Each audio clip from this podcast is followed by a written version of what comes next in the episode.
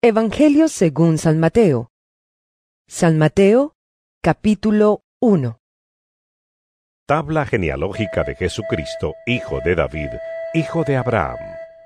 Abraham fue el padre de Isaac, Isaac padre de Jacob, Jacob padre de Judá y de sus hermanos, Judá padre de Fares y de Sera, cuya madre fue Tamar, Fares padre de Jezrón, Jezrón padre de Aram, Aram, padre de Aminadab. Aminadab, padre de Naasón. Naasón, padre de Salmón. Salmón, padre de Booz, cuya madre fue Rahab. Booz, padre de Obed, cuya madre fue Ruth. Obed, padre de Isaí, e Isaí, padre del rey David. David fue el padre de Salomón, cuya madre había sido la esposa de Urías. Salomón, padre de Roboán. Roboán padre de Abías, Abías padre de Asá, Asá padre de Josafat, Josafat padre de Jorán, Jorán padre de Usías, Usías padre de Jotán, Jotán padre de Acás, Acás padre de Ezequías, Ezequías padre de Manasés, Manasés padre de Amón, Amón padre de Josías, y Josías, padre de Jeconías y de sus hermanos en tiempos de la deportación a Babilonia. Después de la deportación a Babilonia, Jeconías fue el padre de Salatiel, Salatiel padre de Zorobabel, Zorobabel padre de Abiud, Abiud padre de Eliaquín, Eliaquín padre de Azor, Azor padre de Sadoc, Sadoc padre de Aquín, Aquín padre de Eliud, Eliud padre de Eleazar, Eleazar padre de Matán, Matán padre de Jacob, y Jacob fue padre de José, que fue el esposo de María, de la cual nació Jesús llamado el Cristo. Así que hubo en total catorce generaciones desde Abraham hasta David, catorce desde David hasta la deportación a Babilonia, y catorce desde la deportación hasta el Cristo. El nacimiento de Jesús el Cristo fue así. Su madre, María, estaba comprometida para casarse con José, pero antes de unirse a él, resultó que estaba encinta por obra del Espíritu Santo. Como José, su esposo, era un hombre justo y no quería exponerla a vergüenza pública, resolvió divorciarse de ella en secreto. Pero cuando él estaba considerando hacerlo, se le apareció en sueños un ángel del Señor y le dijo, José, hijo de David, no temas recibir a María por esposa, porque ella ha concebido por obra del Espíritu Santo. Dará a luz un hijo y le pondrás por nombre Jesús, porque él salvará a su pueblo de sus pecados. Todo esto sucedió para que se cumpliera lo que el Señor había dicho por medio del profeta. La Virgen concebirá y dará a luz un hijo, y lo llamarán Emanuel. ¿Qué significa Dios con nosotros? Cuando José se despertó, hizo lo que el ángel del Señor le había mandado y recibió a María por esposa. Pero no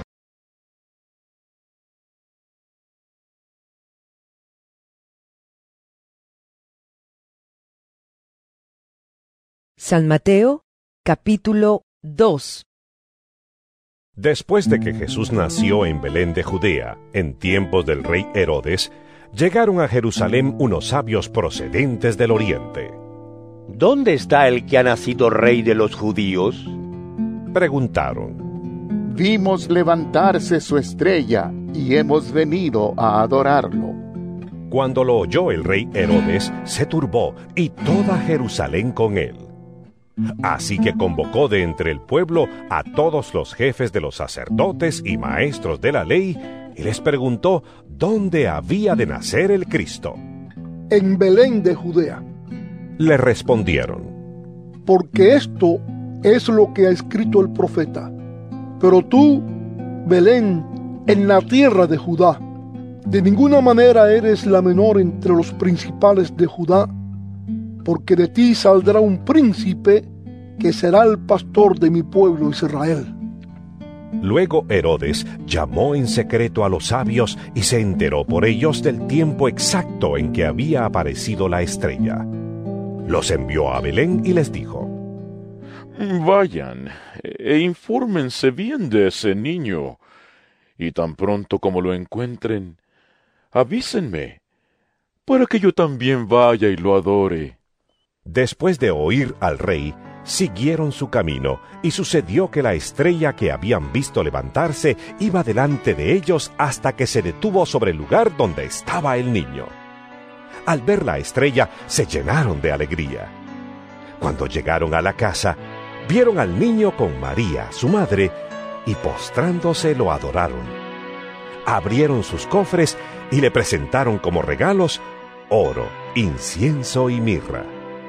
Entonces, advertidos en sueños de que no volvieran a Herodes, regresaron a su tierra por otro camino. Cuando ya se habían ido, un ángel del Señor se le apareció en sueños a José y le dijo, Levántate, toma al niño y a su madre y huye a Egipto. Quédate allí hasta que yo te avise, porque Herodes va a buscar al niño para matarlo. Así que se levantó cuando todavía era de noche tomó al niño y a su madre y partió para Egipto, donde permaneció hasta la muerte de Herodes. De este modo se cumplió lo que el Señor había dicho por medio del profeta. De Egipto llamé a mi hijo. Cuando Herodes se dio cuenta de que los sabios se habían burlado de él, se enfureció y mandó matar a todos los niños menores de dos años en Belén y en sus alrededores, de acuerdo con el tiempo que había averiguado de los sabios.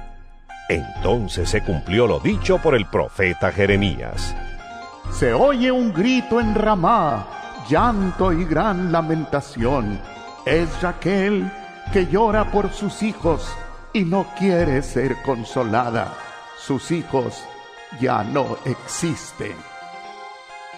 Después de que murió Herodes, un ángel del Señor se le apareció en sueños a José en Egipto y le dijo, Levántate, toma al niño y a su madre y vete a la tierra de Israel, que ya murieron los que amenazaban con quitarle la vida al niño.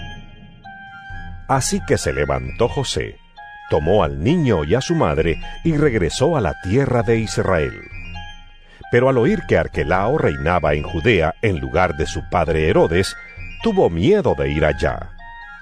Advertido por Dios en sueños, se retiró al distrito de Galilea y fue a vivir en un pueblo llamado Nazaret.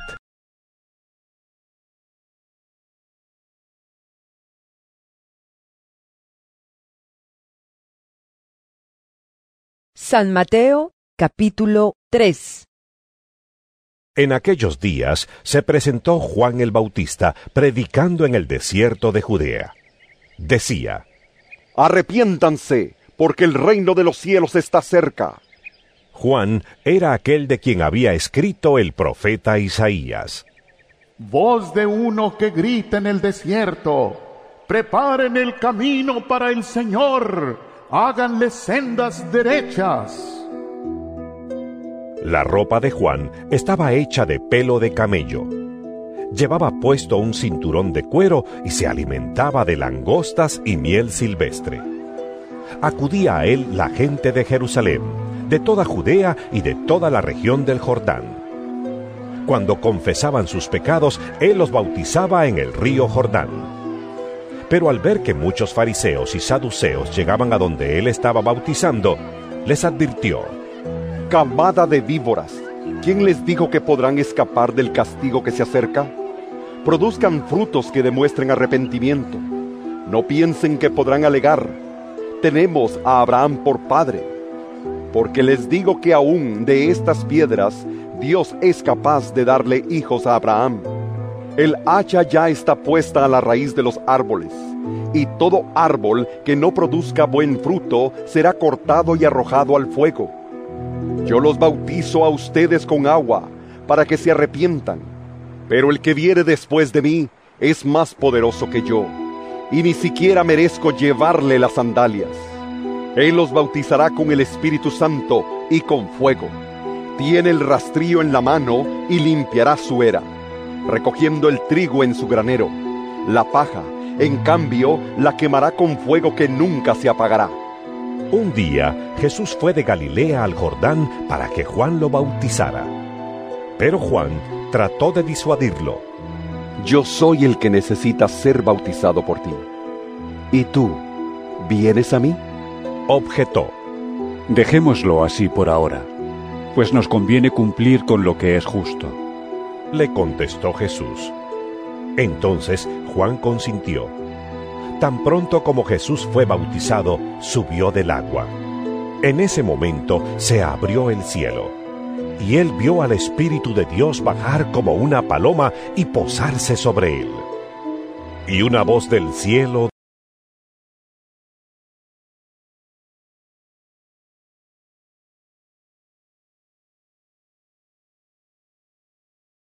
San Mateo capítulo 4 Luego, el Espíritu llevó a Jesús al desierto para que el diablo lo sometiera a tentación. Después de ayunar cuarenta días y cuarenta noches, tuvo hambre. El tentador se le acercó y le propuso, Si eres el Hijo de Dios, ordena a estas piedras que se conviertan en pan. Jesús le respondió, Escrito está, no solo de pan vive el hombre, sino de toda palabra que sale de la boca de Dios. Luego el diablo lo llevó a la ciudad santa e hizo que se pusiera de pie sobre la parte más alta del templo y le dijo, Si eres el Hijo de Dios, tírate abajo, porque escrito está, ordenará que sus ángeles te sostengan en sus manos para que no tropieces con piedra alguna. También está escrito, no pongas a prueba al Señor tu Dios. Le contestó Jesús.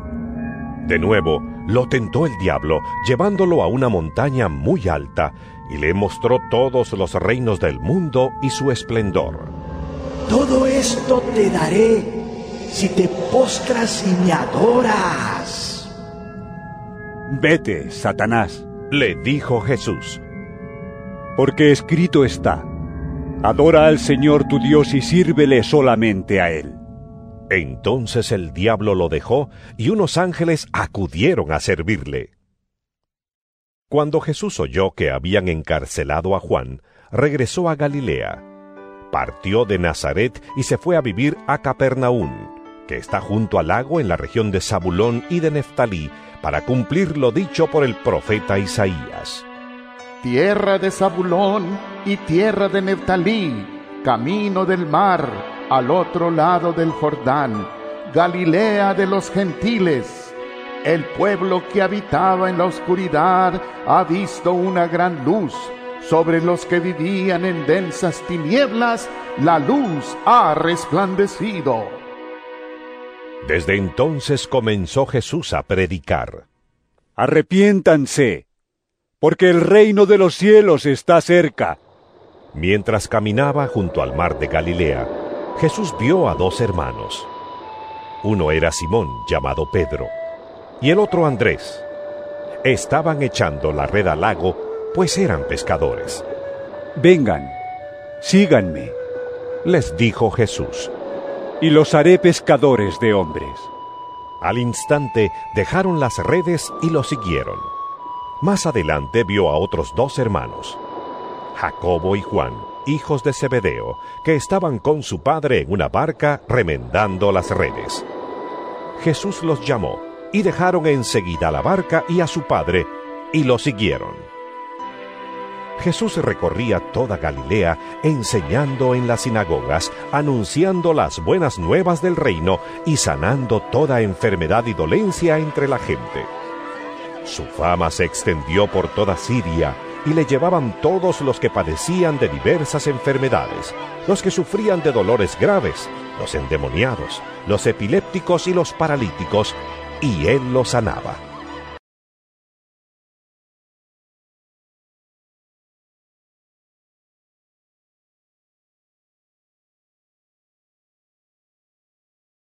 San Mateo capítulo 5 Cuando vio a las multitudes, subió a la ladera de una montaña y se sentó.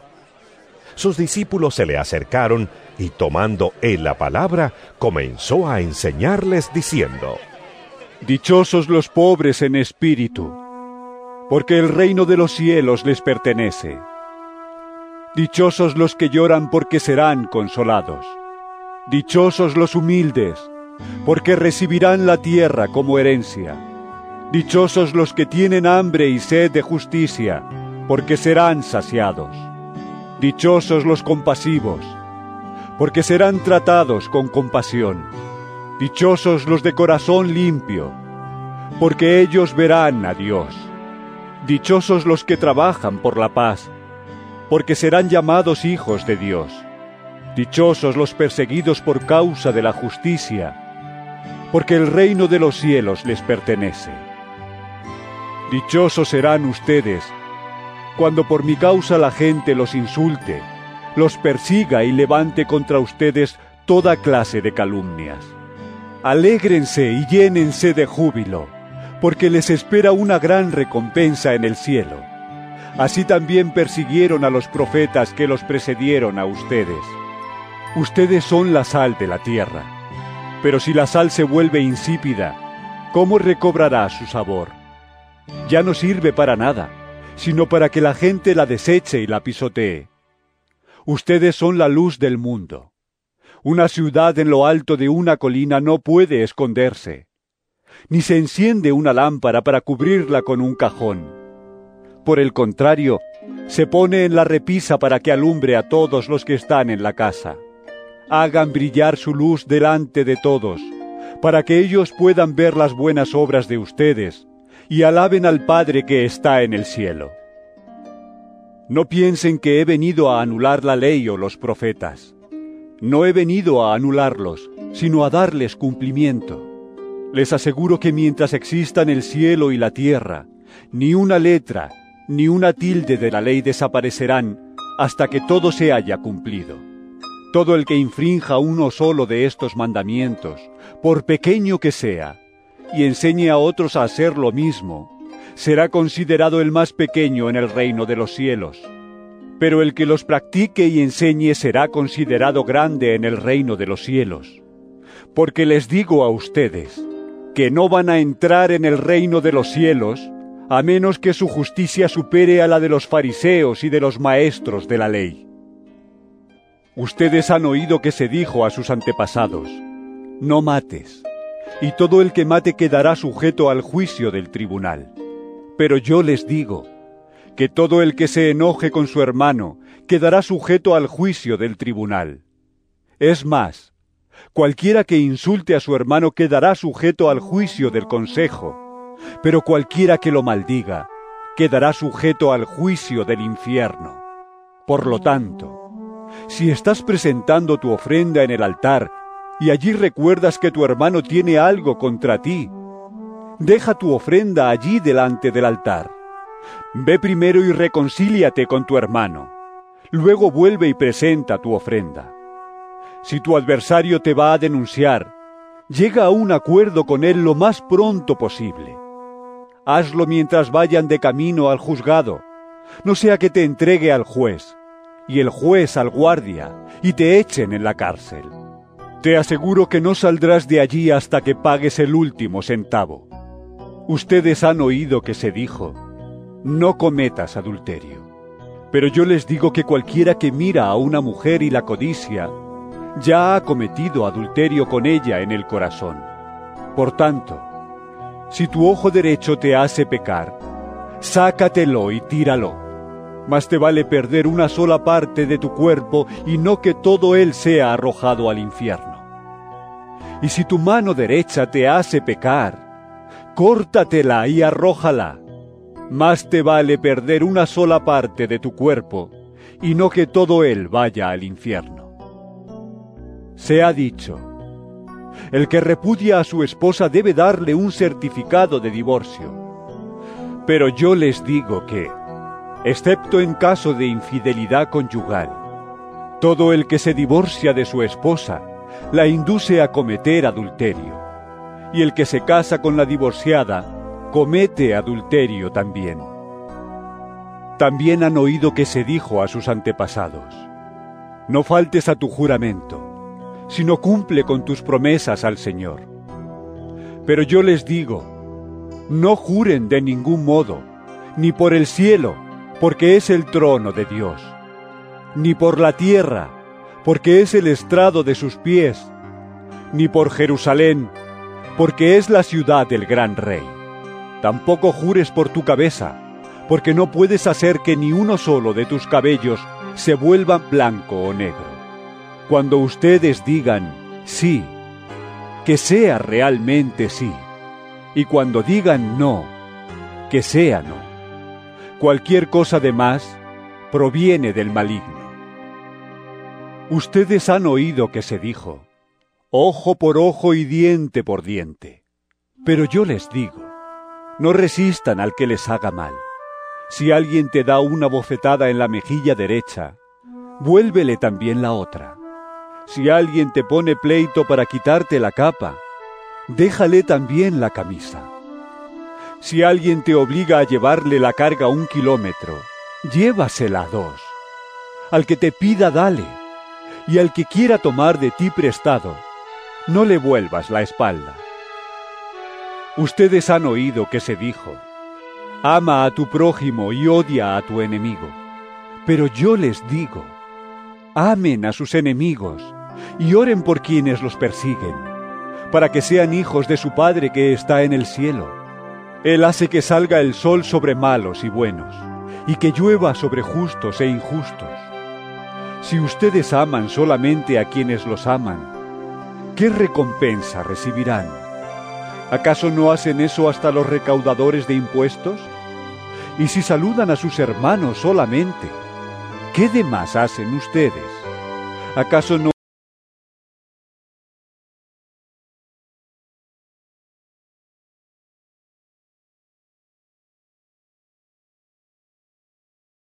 San Mateo capítulo 6 Cuídense de no hacer sus obras de justicia delante de la gente para llamar la atención. Si actúan así, su Padre que está en el cielo no les dará ninguna recompensa. Por eso cuando des a los necesitados, no lo anuncies al son de trompeta, como lo hacen los hipócritas en las sinagogas y en las calles para que la gente les rinda homenaje. Les aseguro que ellos ya han recibido toda su recompensa. Más bien, cuando des a los necesitados, que no se entere tu mano izquierda de lo que hace la derecha, para que tu limosna sea en secreto. Así tu Padre, que ve lo que se hace en secreto, te recompensará. Cuando oren no sean como los hipócritas, porque a ellos les encanta orar de pie en las sinagogas y en las esquinas de las plazas, para que la gente los vea. Les aseguro que ya han obtenido toda su recompensa. Pero tú, cuando te pongas a orar, entra en tu cuarto, cierra la puerta y ora a tu Padre, que está en lo secreto. Así tu Padre que ve lo que se hace en secreto, te recompensará. Y al orar, no hablen solo por hablar como hacen los gentiles, porque ellos se imaginan que serán escuchados por sus muchas palabras. No sean como ellos porque su Padre sabe lo que ustedes necesitan antes de que se lo pidan. Ustedes deben orar así. Padre nuestro que estás en el cielo, santificado sea tu nombre. Venga tu reino. Hágase tu voluntad en la tierra como en el cielo. Danos hoy nuestro pan cotidiano. Perdónanos nuestras deudas como también nosotros hemos perdonado a nuestros deudores. Y no nos dejes caer en tentación, sino líbranos del maligno.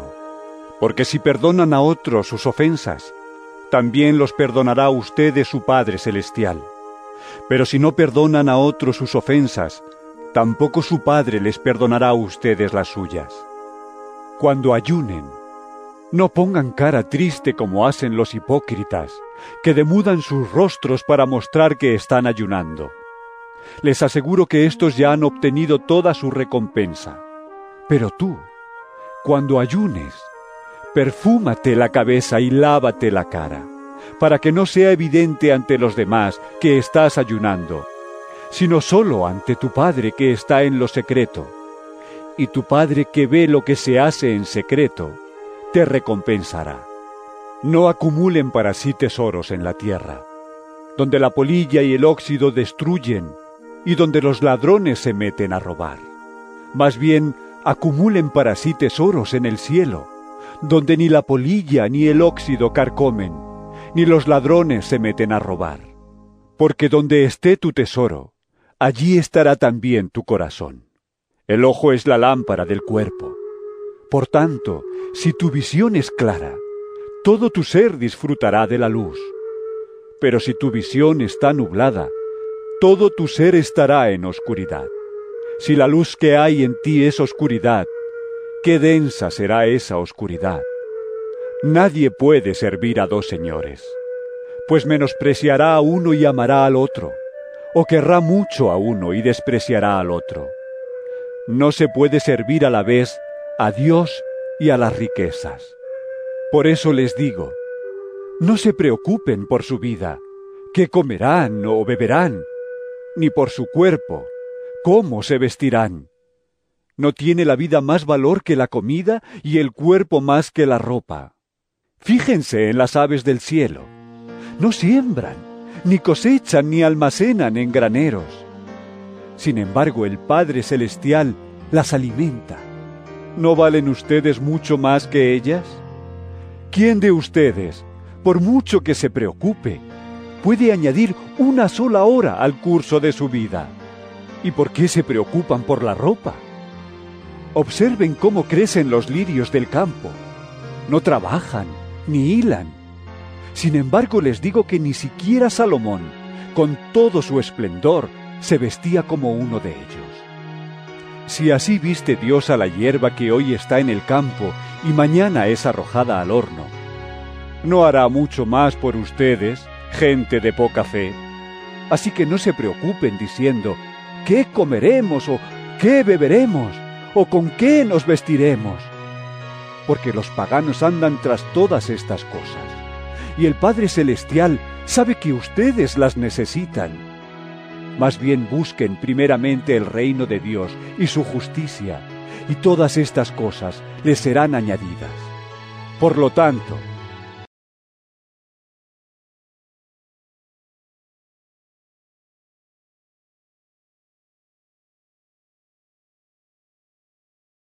San Mateo capítulo 7 No juzguen a nadie, para que nadie los juzgue a ustedes. Porque tal como juzguen se les juzgará, y con la medida que midan a otros, se les medirá a ustedes.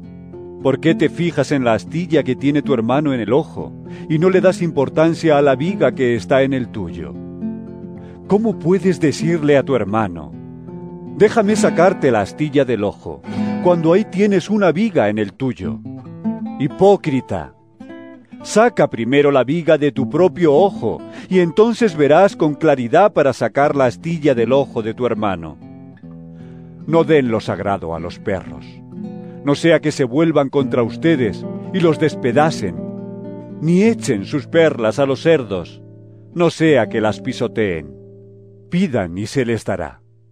Busquen y encontrarán. Llamen y se les abrirá.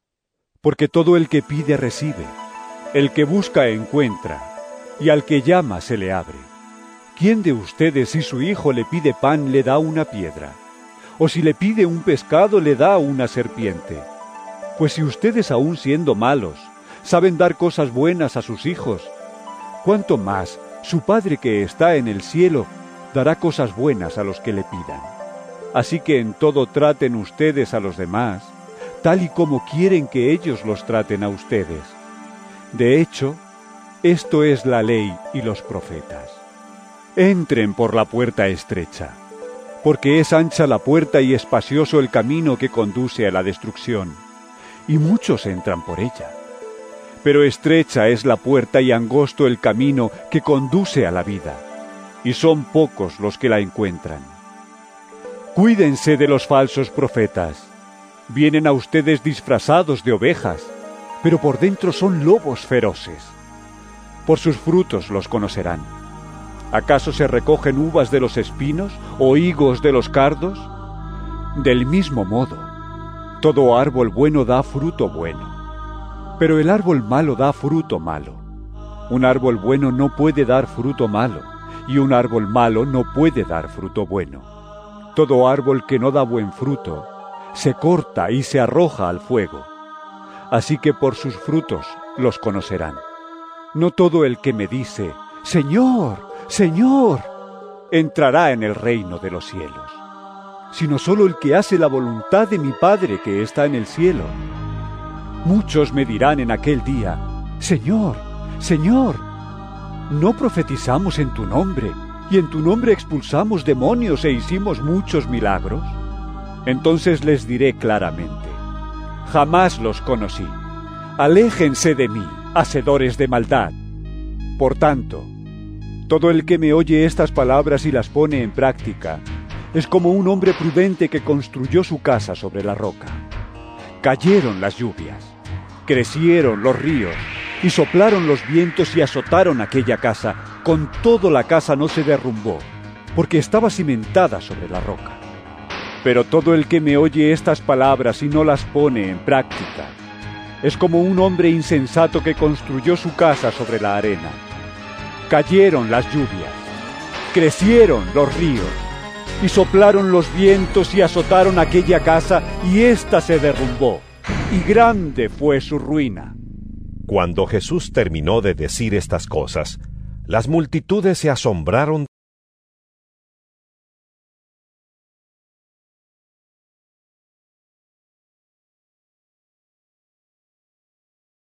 San Mateo capítulo 8 Cuando Jesús bajó de la ladera de la montaña, lo siguieron grandes multitudes. Un hombre que tenía lepra se le acercó y se arrodilló delante de él. Señor, si quieres puedes limpiarme. Le dijo. Jesús extendió la mano y tocó al hombre. Sí, quiero. Queda limpio. Y al instante quedó sano de la lepra. Mira, no se lo digas a nadie. Le dijo Jesús. Solo ve, preséntate al sacerdote y lleva la ofrenda que ordenó Moisés para que sirva de testimonio. Al entrar Jesús en Capernaum, se le acercó un centurión pidiendo ayuda. Señor, mi siervo está postrado en casa con parálisis y sufre terriblemente. Iré a sanarlo. Respondió Jesús. Señor, no merezco que entres bajo mi techo, pero basta con que digas una sola palabra y mi siervo quedará sano. Porque yo mismo soy un hombre sujeto a órdenes superiores y además tengo soldados bajo mi autoridad. Le digo a uno, ve, y va, y al otro, ven, y viene. Le digo a mi siervo, haz esto, y lo hace. Al oír esto, Jesús se asombró y dijo a quienes lo seguían. Les aseguro que no he encontrado en Israel a nadie que tenga tanta fe. Les digo que muchos vendrán del oriente y del occidente, y participarán en el banquete con Abraham, Isaac y Jacob en el reino de los cielos. Pero a los súbditos del reino se les echará afuera, a la oscuridad, donde habrá llanto y rechinar de dientes. Luego Jesús le dijo al centurión, Ve, todo se hará tal como creíste. Y en esa misma hora aquel siervo quedó sano. Cuando Jesús entró en casa de Pedro, vio a la suegra de éste en cama, con fiebre. Le tocó la mano y la fiebre se le quitó. Luego ella se levantó y comenzó a servirle. Al atardecer le llevaron muchos endemoniados, y con una sola palabra expulsó a los espíritus y sanó a todos los enfermos. Esto sucedió para que se cumpliera lo dicho por el profeta Isaías. Él cargó con nuestras enfermedades y soportó nuestros dolores. Cuando Jesús vio a la multitud que lo rodeaba, dio orden de pasar al otro lado del lago. Se le acercó un maestro de la ley y le dijo, Maestro, te seguiré a donde quiera que vayas. Las zorras tienen madrigueras y las aves tienen nidos. Le respondió Jesús. Pero el Hijo del Hombre no tiene donde recostar la cabeza. Otro discípulo le pidió. Señor, primero déjame ir a enterrar a mi padre. Sígueme, le replicó Jesús. Y deja que los muertos entierren a sus muertos. Luego subió a la barca y sus discípulos lo siguieron. De repente, se levantó en el lago una tormenta tan fuerte que las olas inundaban la barca. Pero Jesús estaba dormido. Los discípulos fueron a despertarlo. Gritaron. Señor, sálvanos, que nos vamos a ahogar. Hombres de poca fe, ¿por qué tienen tanto miedo? Entonces se levantó y reprendió a los vientos y a las olas, y todo quedó completamente tranquilo. Los discípulos no salían de su asombro y decían, ¿Qué clase de hombre es este, que hasta los vientos y las olas le obedecen?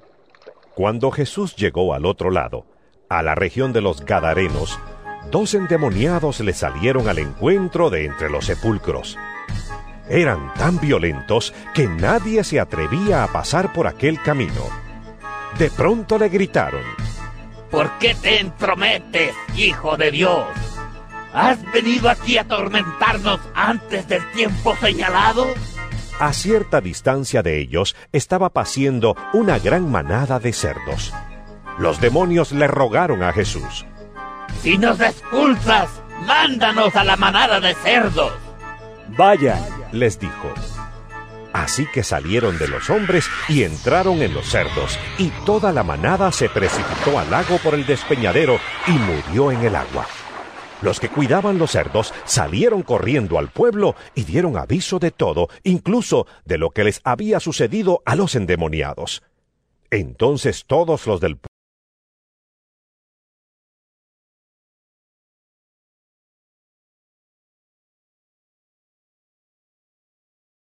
San Mateo capítulo 9 Subió Jesús a una barca, cruzó al otro lado y llegó a su propio pueblo.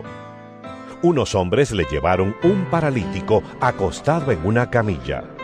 Al ver Jesús la fe de ellos, le dijo al paralítico, Ánimo, hijo, tus pecados quedan perdonados. Algunos de los maestros de la ley murmuraron entre ellos, Este hombre blasfema. Como Jesús conocía sus pensamientos, les dijo, ¿Por qué dan lugar a tan malos pensamientos? Que es más fácil decir, tus pecados quedan perdonados, o decir, levántate y anda. Pues para que sepan que el Hijo del Hombre tiene autoridad en la tierra para perdonar pecados, se dirigió entonces al paralítico. Levántate, toma tu camilla y vete a tu casa. Y el hombre se levantó y se fue a su casa. Al ver esto, la multitud se llenó de temor y glorificó a Dios por haber dado tal autoridad a los mortales. Al irse de allí, Jesús vio a un hombre llamado Mateo sentado a la mesa de recaudación de impuestos. Sígueme, le dijo. Mateo se levantó y lo siguió. Mientras Jesús estaba comiendo en casa de Mateo, muchos recaudadores de impuestos y pecadores llegaron y comieron con él y sus discípulos. Cuando los fariseos vieron esto, les preguntaron a sus discípulos, ¿Por qué come su maestro con recaudadores de impuestos y con pecadores? Al oír esto, Jesús les contestó, No son los sanos los que necesitan médicos, sino los enfermos. Pero vayan y aprendan lo que significa lo que pido de ustedes es misericordia y no sacrificios, porque no he venido a llamar a justos, sino a pecadores.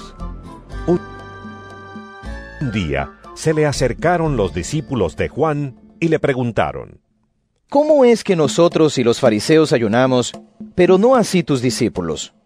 Jesús les contestó, ¿Acaso pueden estar de luto los invitados del novio mientras él está con ellos? Llegará el día en que se les quitará el novio. Entonces sí ayunarán. Nadie remienda un vestido viejo con un retazo de tela nueva, porque el remiendo fruncirá el vestido y la rotura se hará peor. Ni tampoco se echa vino nuevo en odres viejos. De hacerlo así, se reventarán los odres, se derramará el vino y los odres se arruinarán. Más bien el vino nuevo se echa en odres nuevos, y así ambos se conservan. Mientras él les decía esto, un dirigente judío llegó, se arrodilló delante de él y le dijo, Mi hija acaba de morir, pero ven y pon tu mano sobre ella y vivirá. Jesús se levantó y fue con él, acompañado de sus discípulos. En esto, una mujer que hacía doce años padecía de hemorragias se le acercó por detrás y le tocó el borde del manto. Pensaba, si al menos logro tocar su manto, quedaré sana. Jesús se dio vuelta, la vio y le dijo, Ánimo, hija, tu fe te ha sanado. Y la mujer quedó sana en aquel momento. Cuando Jesús entró en la casa del dirigente y vio a los flautistas y el alboroto de la gente, les dijo, Váyanse, la niña no está muerta, sino dormida.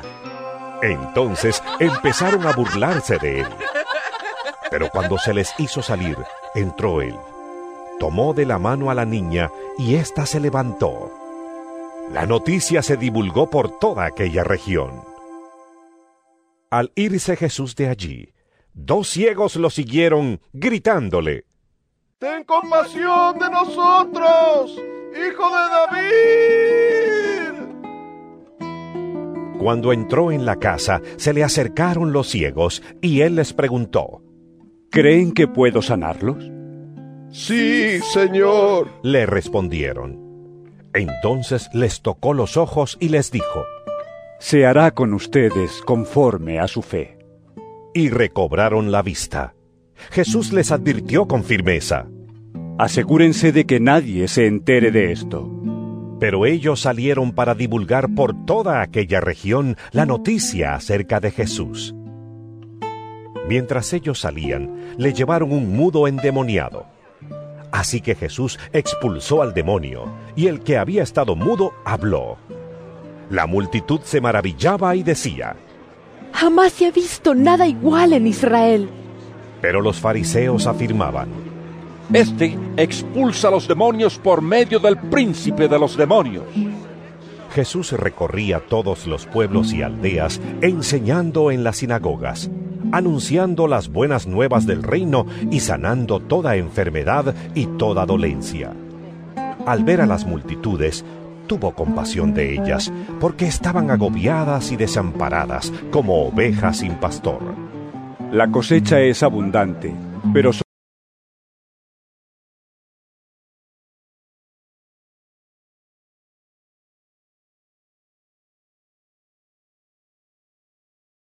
San Mateo capítulo 10 Reunió a sus doce discípulos y les dio autoridad para expulsar a los espíritus malignos y sanar toda enfermedad y toda dolencia. Estos son los nombres de los doce apóstoles.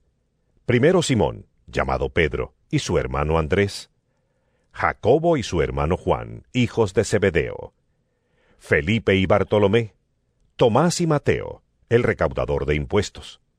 Jacobo, hijo de Alfeo y Tadeo. Simón el celote y Judas Iscariote, el que lo traicionó. Jesús envió a estos doce con las siguientes instrucciones. No vayan entre los gentiles ni entren en ningún pueblo de los samaritanos. Vayan más bien a las ovejas descarriadas del pueblo de Israel. Donde quiera que vayan, prediquen este mensaje. El reino de los cielos está cerca. Sanen a los enfermos, resuciten a los muertos, limpien de su enfermedad a los que tienen lepra, expulsen a los demonios. Lo que ustedes recibieron gratis, denlo gratuitamente. No lleven oro, ni plata, ni cobre en el cinturón, ni bolsa para el camino, ni dos mudas de ropa, ni sandalias, ni bastón, porque el trabajador merece que se le dé su sustento. En cualquier pueblo o aldea donde entren, busquen a alguien que merezca recibirlos, y quédense en su casa hasta que se vayan de ese lugar. Al entrar digan, paz a esta casa. Si el hogar se lo merece, que la paz de ustedes reine en él, y si no, que la paz se vaya con ustedes.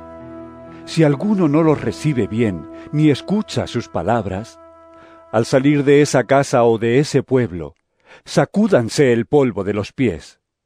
Les aseguro que en el día del juicio el castigo para Sodoma y Gomorra será más tolerable que para ese pueblo.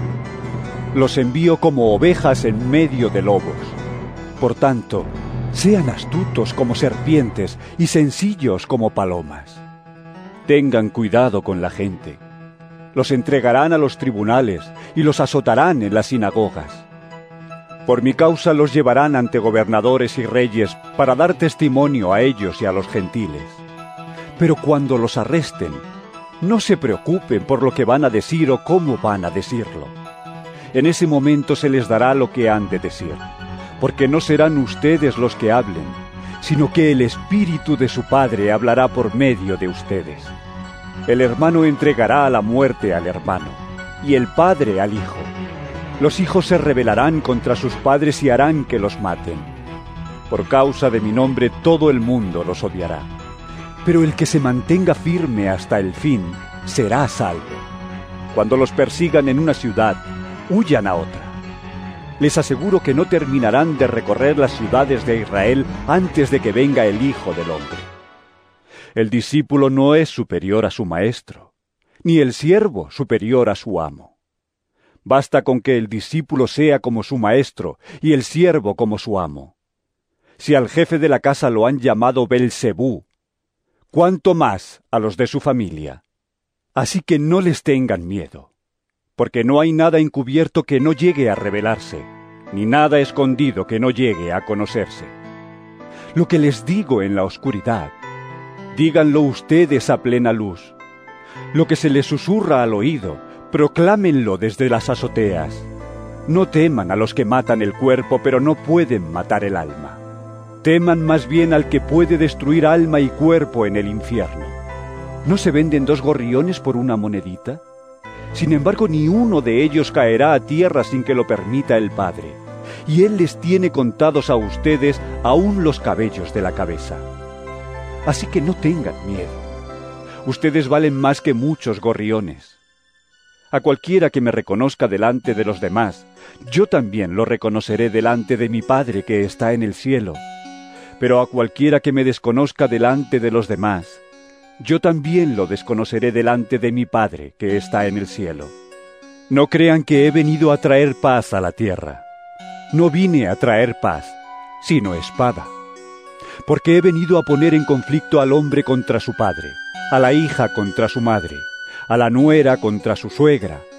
Los enemigos de cada cual serán los de su propia familia.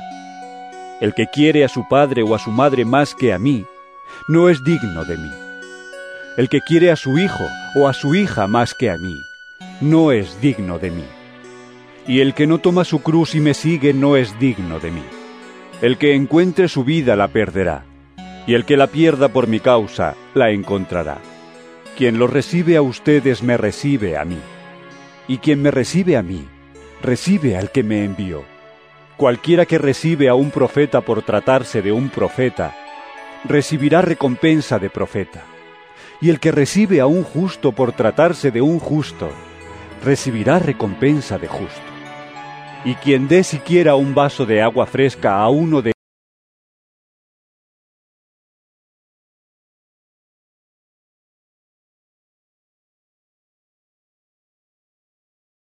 San Mateo capítulo 11 Cuando Jesús terminó de dar instrucciones a sus doce discípulos, se fue de allí a enseñar y a predicar en otros pueblos. Juan estaba en la cárcel y al enterarse de lo que Cristo estaba haciendo, envió a sus discípulos a que le preguntaran, ¿Eres tú el que ha de venir o debemos esperar a otro?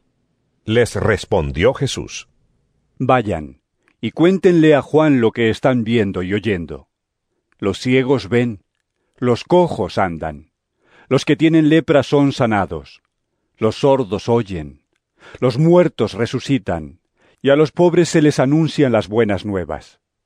Dichoso el que no tropieza por causa mía. Mientras se iban los discípulos de Juan, Jesús comenzó a hablarle a la multitud acerca de Juan. ¿Qué salieron a ver al desierto? ¿Una caña sacudida por el viento? Sino que salieron a ver a un hombre vestido con ropa fina.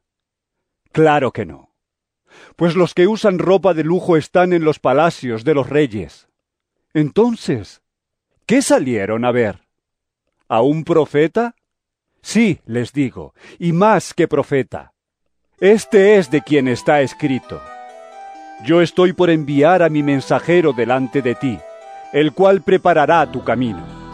Les aseguro que entre los mortales no se ha levantado nadie más grande que Juan el Bautista. Sin embargo, el más pequeño en el reino de los cielos es más grande que él.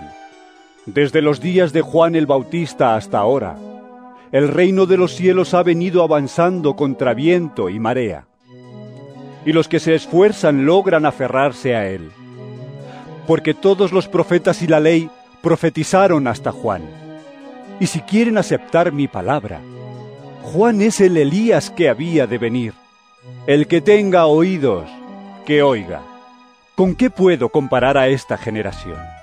Se parece a los niños sentados en la plaza que gritan a los demás. Tocamos la flauta y ustedes no bailaron. Cantamos por los muertos y ustedes no lloraron. Porque vino Juan que no comía ni bebía, y ellos dicen, tiene un demonio. Vino el Hijo del Hombre que come y bebe, y dicen, este es un glotón y un borracho, amigo de recaudadores de impuestos y de pecadores. Pero la sabiduría queda demostrada por sus hechos. Entonces comenzó Jesús a denunciar a las ciudades en que había hecho la mayor parte de sus milagros, porque no se habían arrepentido. ¡Ay de ti, Corazín! ¡Ay de ti, Betsaida! Si se hubieran hecho en Tiro y en Sidón los milagros que se hicieron en medio de ustedes, ya hace tiempo que se habrían arrepentido con muchos lamentos. Pero les digo que en el día del juicio será más tolerable el castigo para Tiro y Sidón que para ustedes.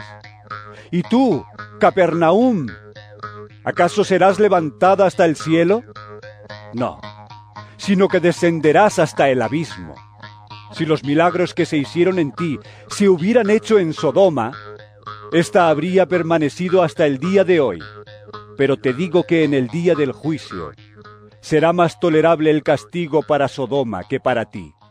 En aquel tiempo Jesús dijo, Te alabo, Padre, Señor del cielo y de la tierra, porque habiendo escondido estas cosas de los sabios e instruidos, se las has revelado a los que son como niños. Sí, Padre, porque esa fue tu buena voluntad. Mi Padre me ha entregado todas las cosas. Nadie conoce al Hijo sino el Padre, y nadie conoce al Padre sino el Hijo, y a aquel a quien el Hijo quiera revelarlo. Vengan a mí todos ustedes que están cansados y agobiados, y yo les daré descanso. Carguen con mi yugo, y aprendan de mí pues yo soy apacible y humilde de corazón.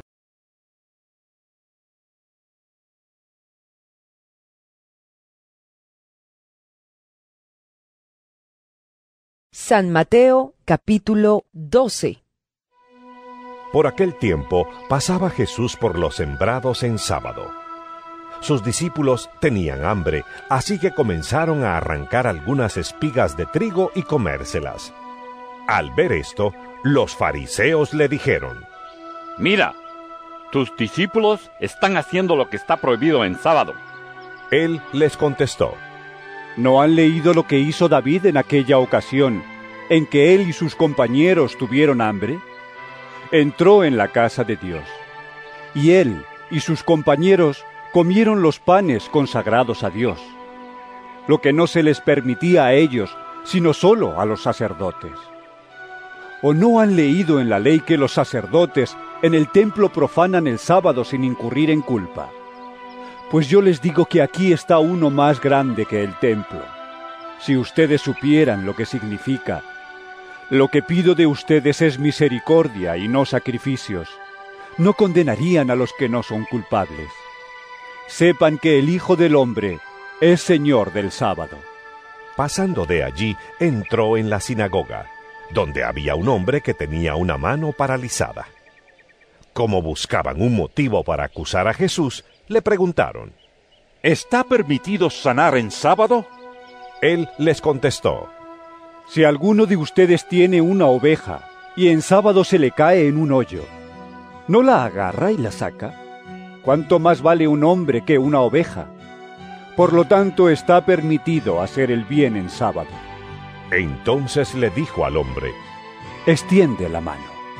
Así que la extendió y le quedó restablecida, tan sana como la otra. Pero los fariseos salieron y tramaban cómo matar a Jesús. Consciente de esto, Jesús se retiró de aquel lugar. Muchos lo siguieron y él sanó a todos los enfermos, pero les ordenó que no dijeran quién era él. Esto fue para que se cumpliera lo dicho por el profeta Isaías. Este es mi siervo, a quien he escogido, mi amado en quien estoy muy complacido.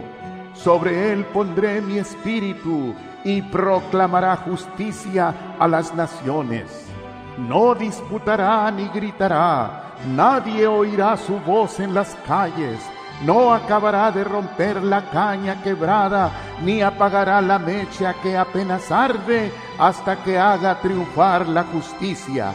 Y en su nombre pondrán las naciones su esperanza. Un día le llevaron un endemoniado que estaba ciego y mudo, y Jesús lo sanó, de modo que pudo ver y hablar. Toda la gente se quedó asombrada y decía, ¿No será este el hijo de David? Pero al oírlo, los fariseos dijeron, Este no expulsa a los demonios, sino por medio de Belcebú, príncipe de los demonios. Jesús conocía sus pensamientos y les dijo, Todo reino dividido contra sí mismo quedará asolado, y toda ciudad o familia dividida contra sí misma no se mantendrá en pie. Si Satanás expulsa a Satanás, está dividido contra sí mismo. ¿Cómo puede entonces mantenerse en pie su reino? Ahora bien, si yo expulso a los demonios por medio de Belcebú, los seguidores de ustedes por medio de quién los expulsan. Por eso ellos mismos los juzgarán a ustedes.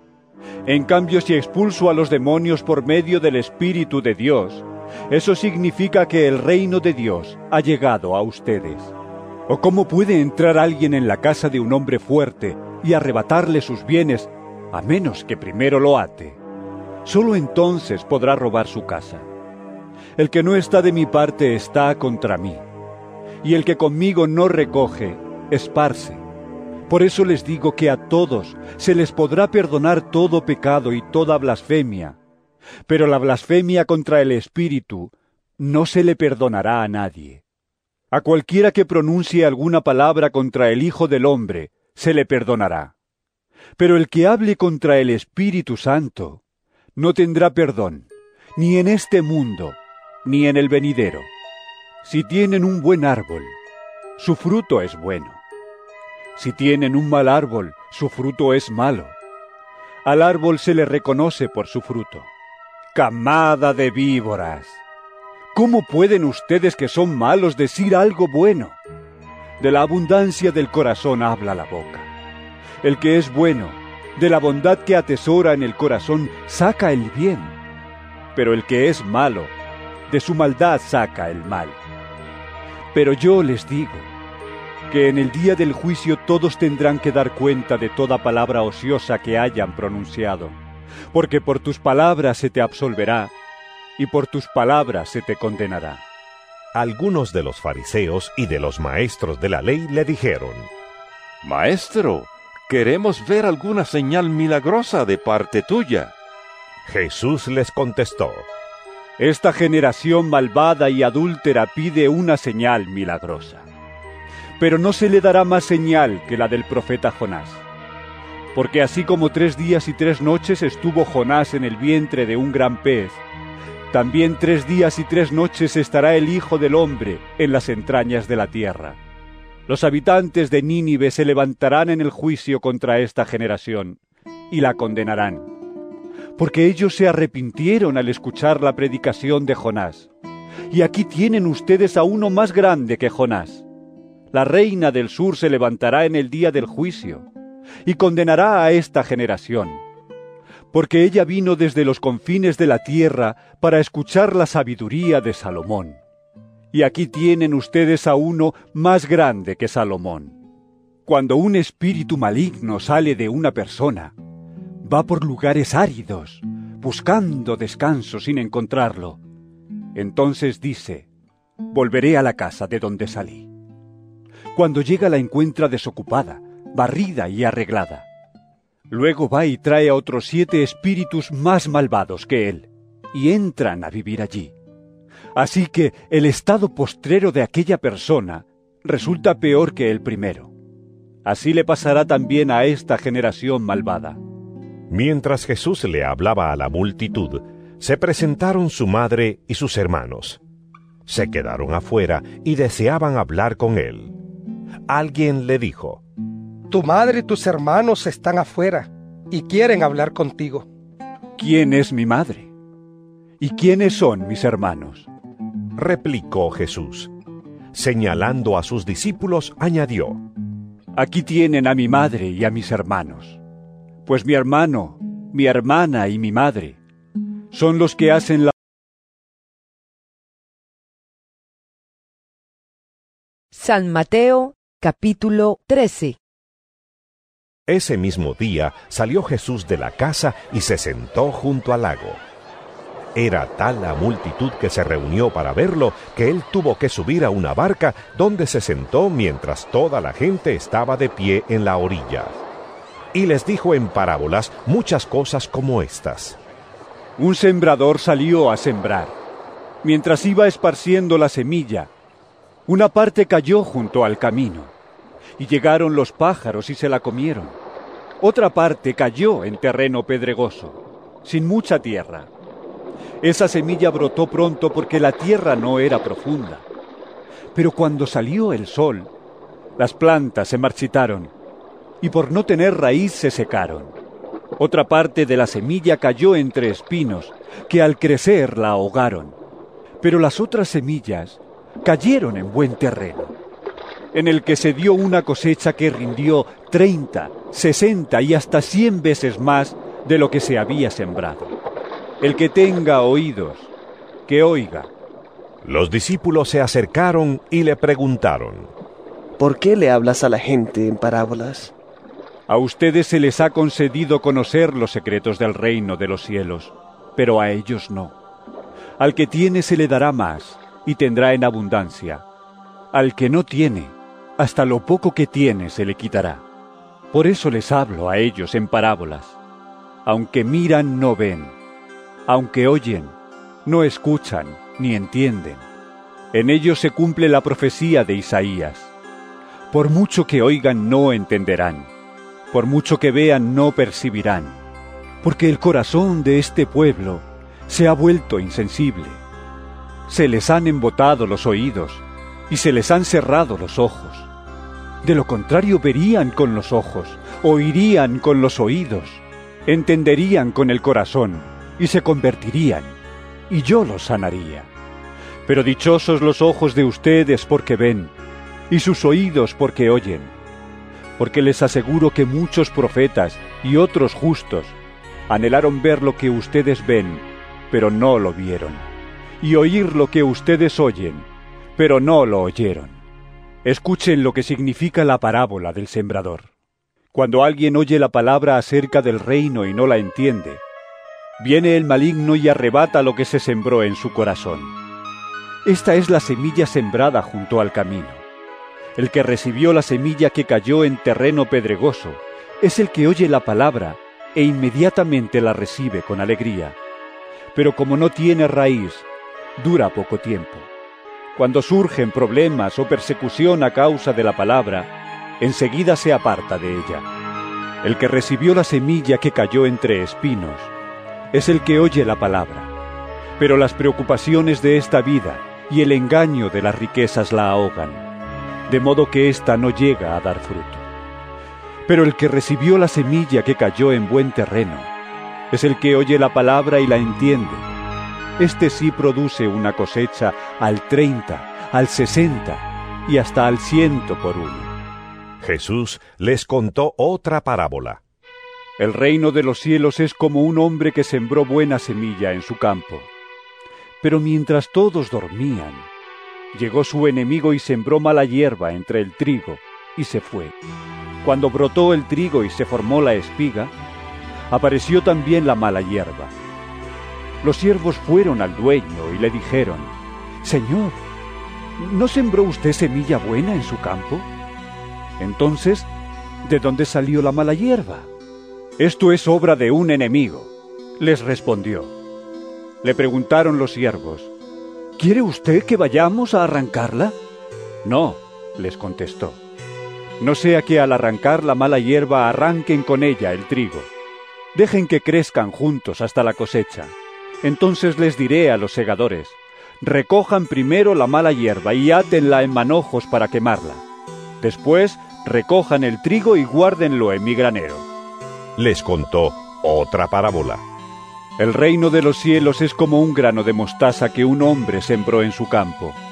Aunque es la más pequeña de todas las semillas, cuando crece es la más grande de las hortalizas y se convierte en árbol, de modo que vienen las aves y anidan en sus ramas. Les contó otra parábola más. El reino de los cielos es como la levadura que una mujer tomó y mezcló en una gran cantidad de harina, hasta que fermentó toda la masa. Jesús le dijo a la multitud todas estas cosas en parábolas. Sin emplear parábolas no les decía nada. Así se cumplió lo dicho por el profeta. Hablaré por medio de parábolas. Revelaré cosas que han estado ocultas desde la creación del mundo. Una vez que se despidió de la multitud, entró en la casa. Se le acercaron sus discípulos y le pidieron, Explícanos la parábola de la mala hierba del campo. El que sembró la buena semilla es el Hijo del Hombre. Les respondió Jesús, El campo es el mundo, y la buena semilla representa a los hijos del reino. La mala hierba son los hijos del maligno, y el enemigo que la siembra es el diablo. La cosecha es el fin del mundo, y los segadores son los ángeles. Así como se recoge la mala hierba y se quema en el fuego, ocurrirá también al fin del mundo. El Hijo del Hombre enviará a sus ángeles, y arrancarán de su reino a todos los que pecan y hacen pecar. Los arrojarán al horno encendido donde habrá llanto y rechinar de dientes. Entonces los justos brillarán en el reino de su Padre, como el sol. El que tenga oídos, que oiga. El reino de los cielos es como un tesoro escondido en un campo. Cuando un hombre lo descubrió, lo volvió a esconder, y lleno de alegría fue y vendió todo lo que tenía, y compró ese campo. También se parece el reino de los cielos a un comerciante que andaba buscando perlas finas. Cuando encontró una de gran valor, fue y vendió todo lo que tenía, y la compró. También se parece el reino de los cielos a una red echada al lago, que recoge peces de toda clase. Cuando se llena, los pescadores la sacan a la orilla, se sientan y recogen en canastas los peces buenos y desechan los malos. Así será al fin del mundo. Vendrán los ángeles y apartarán de los justos a los malvados, y los arrojarán al horno encendido, donde habrá llanto y rechinar de dientes. ¿Han entendido todo esto? Les preguntó Jesús. Sí, respondieron ellos. Entonces concluyó Jesús. Todo maestro de la ley que ha sido instruido acerca del reino de los cielos es como el dueño de una casa, que de lo que tiene guardado saca tesoros nuevos y viejos. Cuando Jesús terminó de contar estas parábolas, se fue de allí. Al llegar a su tierra, comenzó a enseñar a la gente en la sinagoga. ¿De dónde sacó este tal sabiduría y tales poderes milagrosos? Decían maravillados. ¿No es acaso el hijo del carpintero? ¿No se llama su madre María y no son sus hermanos Jacobo, José, Simón y Judas? ¿No están con nosotros todas sus hermanas? Así que, ¿de dónde sacó todas estas cosas? Y se escandalizaban a causa de él. Pero Jesús les dijo, En todas partes se honra a un profeta.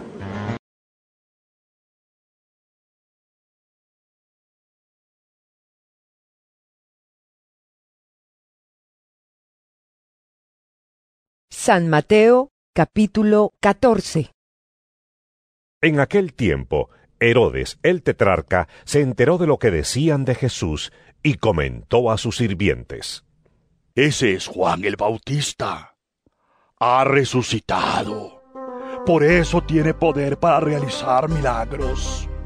En efecto, Herodes había arrestado a Juan.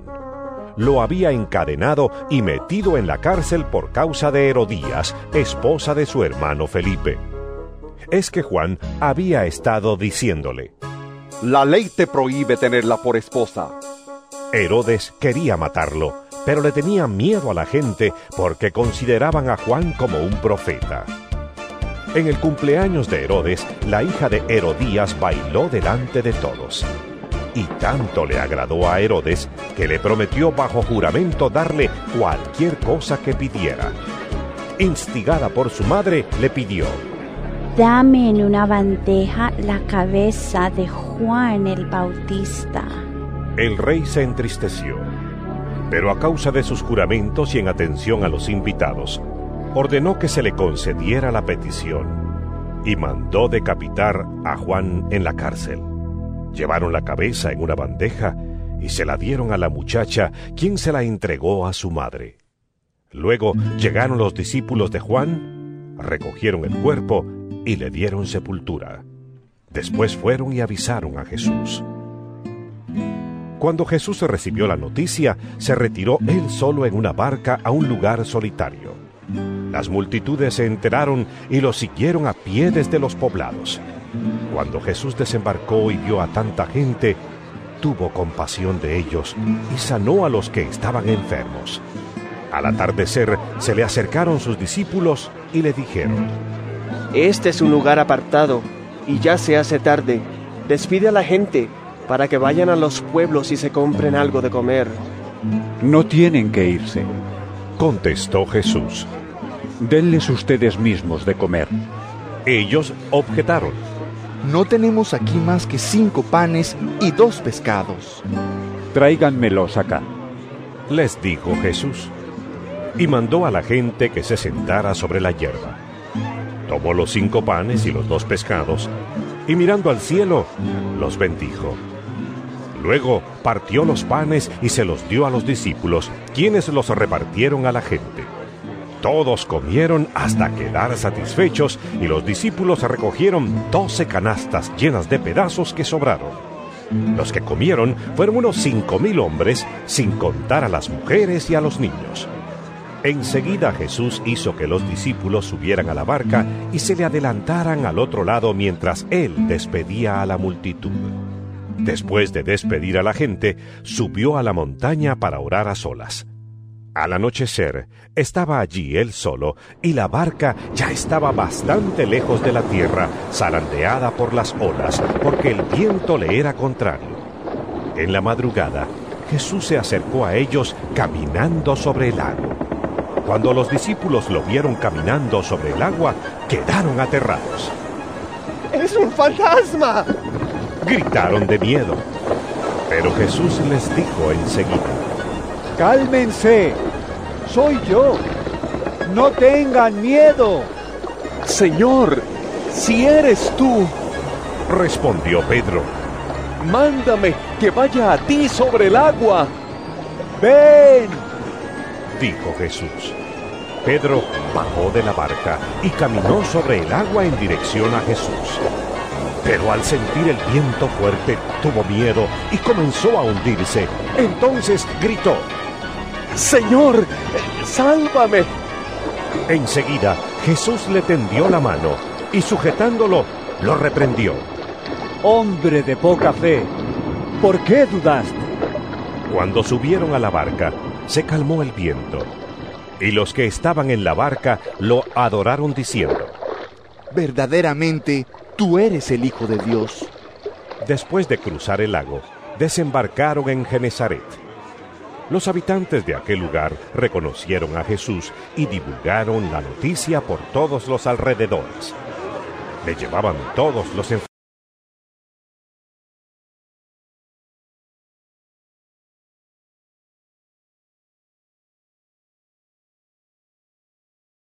San Mateo, capítulo 15. Se acercaron a Jesús algunos fariseos y maestros de la ley que habían llegado de Jerusalén y le preguntaron, ¿Por qué quebrantan tus discípulos la tradición de los ancianos? Comen sin cumplir primero el rito de lavarse las manos. Jesús les contestó, ¿Y por qué ustedes quebrantan el mandamiento de Dios a causa de la tradición? Dios dijo, Honra a tu padre y a tu madre. Y también, el que maldiga a su padre o a su madre será condenado a muerte. Ustedes, en cambio, enseñan que un hijo puede decir a su padre o a su madre, cualquier ayuda que pudiera darte, ya la he dedicado como ofrenda a Dios. En ese caso, el tal hijo no tiene que honrar a su padre. Así por causa de la tradición anulan ustedes la palabra de Dios. Hipócritas. Tenía razón Isaías cuando profetizó de ustedes, Este pueblo me honra con los labios, pero su corazón está lejos de mí. En vano me adoran. Sus enseñanzas no son más que reglas humanas. Jesús llamó a la multitud y dijo, Escuchen y entiendan. Lo que contamina a una persona no es lo que entra en la boca, sino lo que sale de ella. Entonces se le acercaron los discípulos y le dijeron, ¿Sabes que los fariseos se escandalizaron al oír eso? Toda planta que mi Padre Celestial no haya plantado será arrancada de raíz. Les respondió, Déjenlos, son guías ciegos. Y si un ciego guía a otro ciego, ambos caerán en un hoyo. Explícanos la comparación.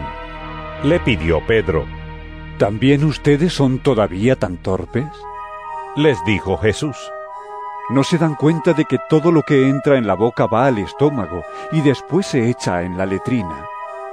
Pero lo que sale de la boca viene del corazón y contamina a la persona, porque del corazón salen los malos pensamientos, los homicidios, los adulterios, la inmoralidad sexual, los robos, los falsos testimonios y las calumnias. Estas son las cosas que contaminan a la persona y no el comer sin lavarse las manos. Partiendo de allí, Jesús se retiró a la región de Tiro y Sidón. Una mujer cananea de las inmediaciones salió a su encuentro gritando, Señor, hijo de David, ten compasión de mí. Mi hija sufre terriblemente por estar endemoniada. Jesús no le respondió palabra. Así que sus discípulos se acercaron a él y le rogaron. Despídela, porque viene detrás de nosotros gritando. No fui enviado sino a las ovejas perdidas del pueblo de Israel. Contestó Jesús. La mujer se acercó y arrodillándose delante de él le suplicó. Señor, ayúdame. Él le respondió. No está bien quitarles el pan a los hijos y echárselo a los perros. Sí, Señor, pero hasta los perros comen las migajas que caen de la mesa de sus amos. Mujer, qué grande es tu fe. Contestó Jesús. Que se cumpla lo que quieres. Y desde ese mismo momento quedó sana su hija. Salió Jesús de allí y llegó a orillas del mar de Galilea. Luego subió a la montaña y se sentó. Se le acercaron grandes multitudes que llevaban cojos, ciegos, lisiados, mudos y muchos enfermos más, y los pusieron a sus pies, y él los sanó. La gente se asombraba al ver a los mudos hablar, a los lisiados recobrar la salud, a los cojos andar y a los ciegos ver. y alababan al Dios de Israel. Jesús llamó a sus discípulos y les dijo, Siento compasión de esta gente, porque ya llevan tres días conmigo y no tienen nada que comer. No quiero despedirlos sin comer, no sea que se desmayen por el camino. Los discípulos objetaron, ¿Dónde podríamos conseguir en este lugar despoblado suficiente pan para dar de comer a toda esta multitud? ¿Cuántos panes tienen? Les preguntó Jesús. Siete y unos pocos pescaditos. Luego mandó que la gente se sentara en el suelo. Tomando los siete panes y los pescados, dio gracias. Los partió y se los fue dando a los discípulos. Estos a su vez los distribuyeron a la gente. Todos comieron hasta quedar satisfechos. Después, los discípulos recogieron siete cestas llenas de pedazos que sobraron. Los que comieron eran cuatro mil hombres, sin contar a las mujeres y a los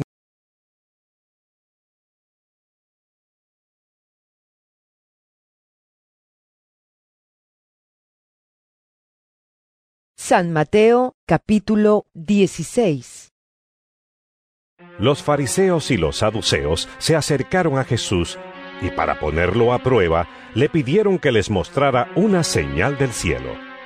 Él les contestó, Al atardecer ustedes dicen que hará buen tiempo porque el cielo está rojizo, y por la mañana que habrá tempestad porque el cielo está nublado y amenazante. Ustedes saben discernir el aspecto del cielo, pero no las señales de los tiempos. Esta generación malvada y adúltera busca una señal milagrosa, pero no se le dará más señal que la de Jonás. Entonces Jesús los dejó y se fue. Cruzaron el lago, pero a los discípulos se les había olvidado llevar pan. Tengan cuidado, les advirtió Jesús. Eviten la levadura de los fariseos y de los saduceos. Ellos comentaban entre sí. Lo dice porque no trajimos pan. Al darse cuenta de esto, Jesús les recriminó. Hombres de poca fe, ¿por qué están hablando de que no tienen pan? Todavía no entienden. No recuerdan los cinco panes para los cinco mil y el número de canastas que recogieron. Ni los siete panes para los cuatro mil y el número de cestas que recogieron. ¿Cómo es que no entienden que no hablaba yo del pan, sino de tener cuidado de la levadura de fariseos y saduceos? Entonces comprendieron que no les decía que se cuidaran de la levadura del pan, sino de la enseñanza de los fariseos y de los saduceos. Cuando llegó a la región de Cesarea de Filipo, Jesús preguntó a sus discípulos, ¿Quién dice la gente que es el Hijo del Hombre? Le respondieron, Unos dicen que es Juan el Bautista, otros que Elías, y otros que Jeremías, o uno de los profetas. ¿Y ustedes? ¿Quién dicen que soy yo? Tú eres el Cristo, el Hijo del Dios viviente, afirmó Simón Pedro.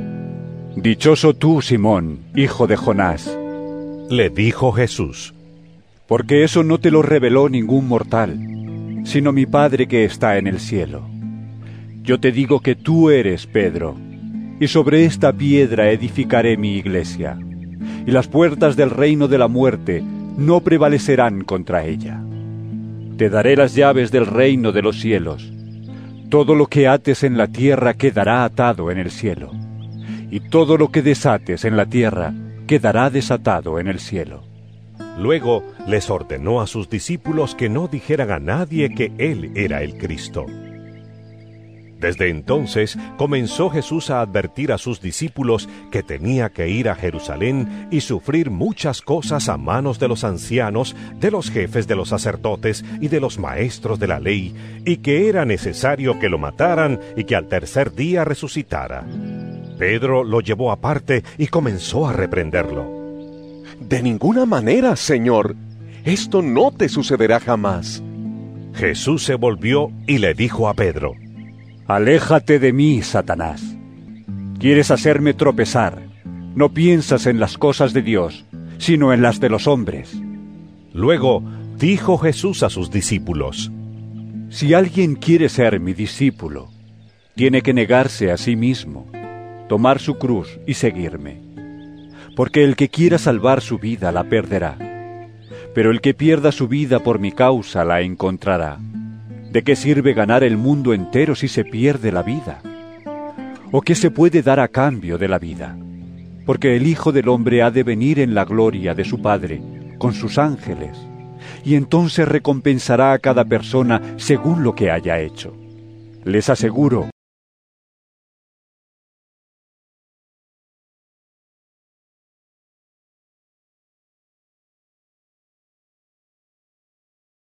San Mateo capítulo 17 Seis días después, Jesús tomó consigo a Pedro, a Jacobo y a Juan, el hermano de Jacobo, y los llevó aparte a una montaña alta. Allí se transfiguró en presencia de ellos. Su rostro resplandeció como el sol y su ropa se volvió blanca como la luz. En esto se les aparecieron Moisés y Elías conversando con Jesús. Pedro le dijo a Jesús, Señor, qué bien que estemos aquí. Si quieres, levantaré tres albergues, uno para ti, otro para Moisés y otro para Elías. Mientras estaba aún hablando, apareció una nube luminosa que los envolvió, de la cual salió una voz que dijo, Este es mi Hijo amado. Estoy muy complacido con él. Escúchenlo. Al oír esto, los discípulos se postraron sobre su rostro aterrorizados. Pero Jesús se acercó a ellos y los tocó. Levántense, Les dijo, no tengan miedo. Cuando alzaron la vista, no vieron a nadie más que a Jesús.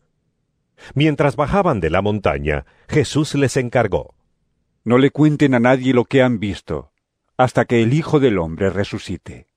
Entonces los discípulos le preguntaron a Jesús, ¿Por qué dicen los maestros de la ley que Elías tiene que venir primero? Sin duda Elías viene y restaurará todas las cosas. Respondió Jesús, Pero les digo que Elías ya vino, y no lo reconocieron, sino que hicieron con él todo lo que quisieron. De la misma manera va a sufrir el Hijo del Hombre a manos de ellos. Entonces entendieron los discípulos que les estaba hablando de Juan el Bautista. Cuando llegaron a la multitud, un hombre se acercó a Jesús y se arrodilló delante de él. Señor, ten compasión de mi hijo. Le dan ataques y sufre terriblemente. Muchas veces cae en el fuego o en el agua. Se lo traje a tus discípulos, pero no pudieron sanarlo. Ah, generación incrédula y perversa. Respondió Jesús, ¿Hasta cuándo tendré que estar con ustedes? ¿Hasta cuándo tendré que soportarlos? Tráiganme acá al muchacho. Jesús reprendió al demonio, el cual salió del muchacho y éste quedó sano desde aquel momento. Después los discípulos se acercaron a Jesús y en privado le preguntaron, ¿Por qué nosotros no pudimos expulsarlo? Porque ustedes tienen tan poca fe. Les respondió, Les aseguro que si tienen fe tan pequeña como un grano de mostaza, podrán decirle a esta montaña, trasládate de aquí para allá, y se trasladará. Para ustedes nada será imposible. Estando reunidos en Galilea, Jesús les dijo, El Hijo del Hombre va a ser entregado en manos de los hombres. Lo matarán, pero al tercer día resucitará. Y los discípulos se entristecieron mucho. Cuando Jesús y sus discípulos llegaron a Capernaum, los que cobraban el impuesto del templo se acercaron a Pedro y le preguntaron, ¿Su maestro no paga el impuesto del templo? Sí, lo paga. Respondió Pedro. Al entrar Pedro en la casa, se adelantó Jesús a preguntarle, ¿Tú qué opinas, Simón? ¿Los reyes de la tierra a quiénes cobran tributos e impuestos? ¿A los suyos o a los demás? ¿A los demás? Contestó Pedro. Entonces los suyos están exentos. Le dijo Jesús. Pero para no escandalizar a esta gente, vete al lago y echa el anzuelo. Saca el primer pez que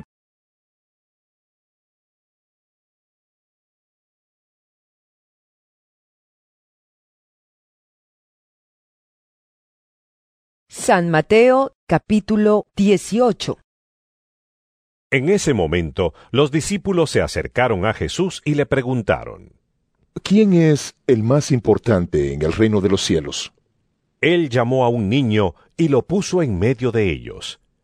Entonces dijo, Les aseguro que a menos que ustedes cambien y se vuelvan como niños, no entrarán en el reino de los cielos.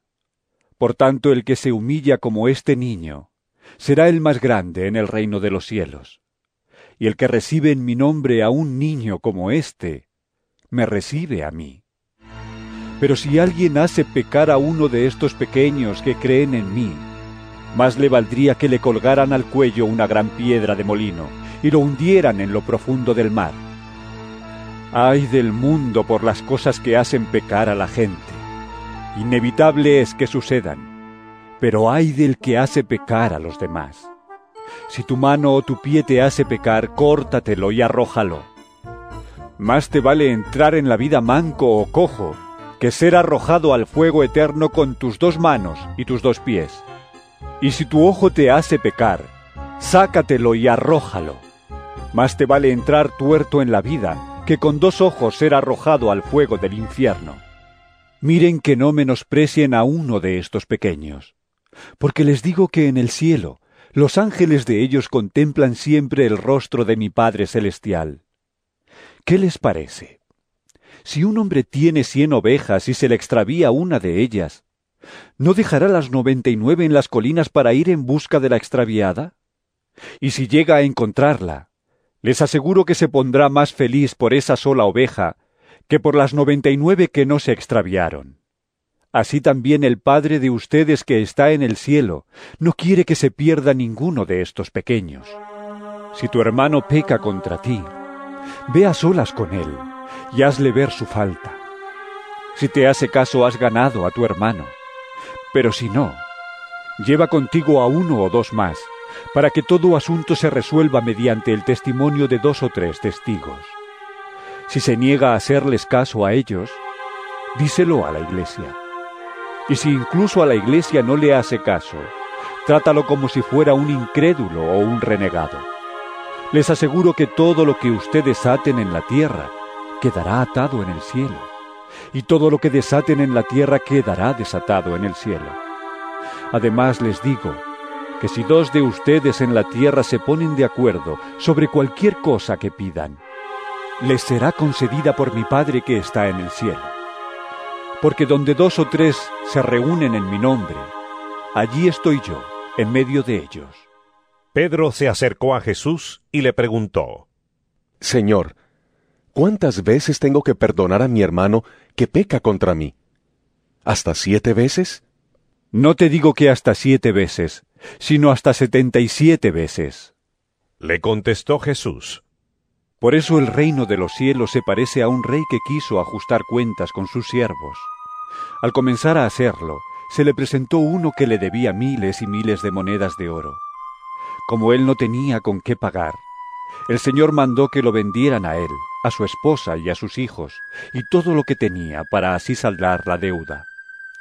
El siervo se postró delante de él. Tenga paciencia conmigo, le rogó, y se lo pagaré todo. El Señor se compadeció de su siervo, le perdonó la deuda y lo dejó en libertad. Al salir, aquel siervo se encontró con uno de sus compañeros que le debía cien monedas de plata. Lo agarró por el cuello y comenzó a estrangularlo. Págame lo que me debes, le exigió. Su compañero se postró delante de él. Ten paciencia conmigo, le rogó, y te lo pagaré. Pero él se negó. Más bien fue y lo hizo meter en la cárcel hasta que pagara la deuda. Cuando los demás siervos vieron lo ocurrido, se entristecieron mucho y fueron a contarle a su señor todo lo que había sucedido. Entonces el señor mandó llamar al siervo. Siervo malvado, le increpó. Te perdoné toda aquella deuda porque me lo suplicaste. ¿No debías tú también haberte compadecido de tu compañero, así como yo me compadecí de ti? y enojado. Su señor lo entregó a los carceleros para que lo torturaran hasta que pagara todo lo que debía. Así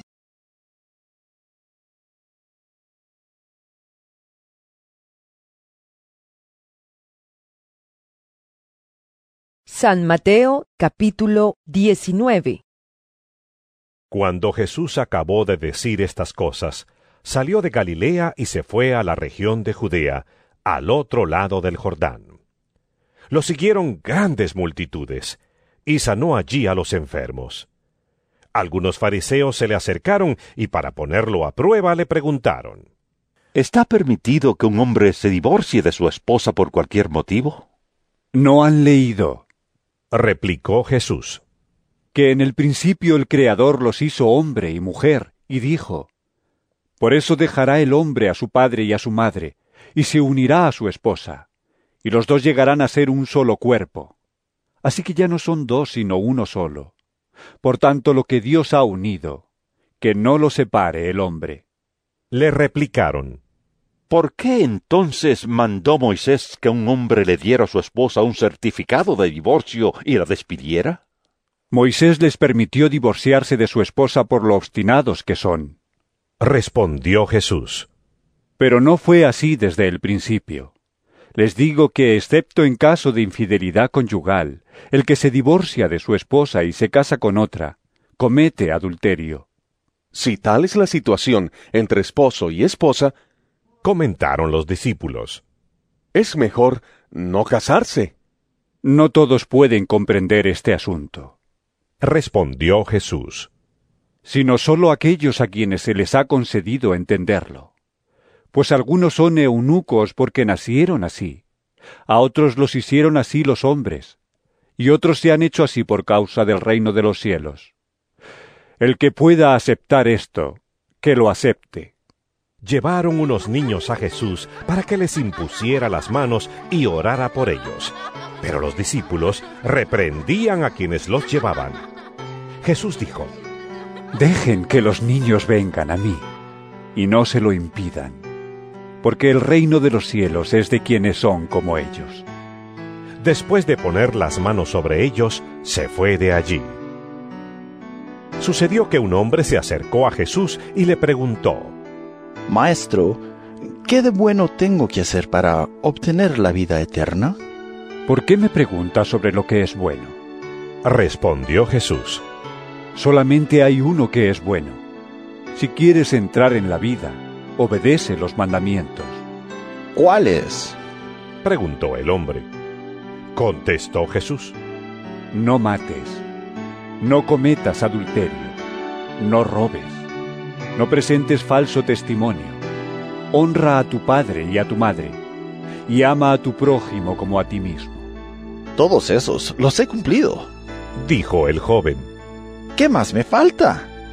Si quieres ser perfecto, anda, vende lo que tienes y dáselo a los pobres, y tendrás tesoro en el cielo. Luego ven y sígueme. Cuando el joven oyó esto, se fue triste, porque tenía muchas riquezas. Les aseguro, comentó Jesús a sus discípulos, que es difícil para un rico entrar en el reino de los cielos. De hecho, te resulta más fácil a un camello pasar por el ojo de una aguja que a un rico entrar en el reino de Dios. Al oír esto, los discípulos quedaron desconcertados y decían, En ese caso, ¿quién podrá salvarse? Para los hombres es imposible, aclaró Jesús mirándolos fijamente. Mas para Dios todo es posible.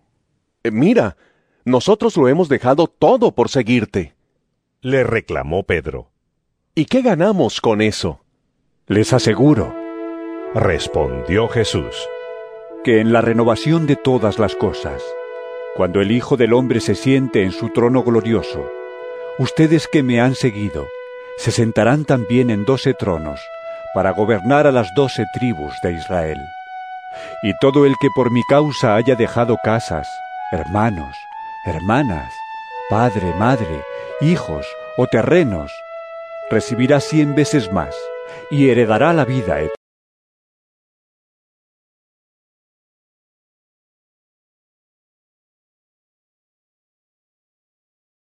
San Mateo capítulo 20 Asimismo el reino de los cielos se parece a un propietario que salió de madrugada a contratar obreros para su viñedo. Acordó darles la paga de un día de trabajo y los envió a su viñedo. Cerca de las nueve de la mañana, salió y vio a otros que estaban desocupados en la plaza.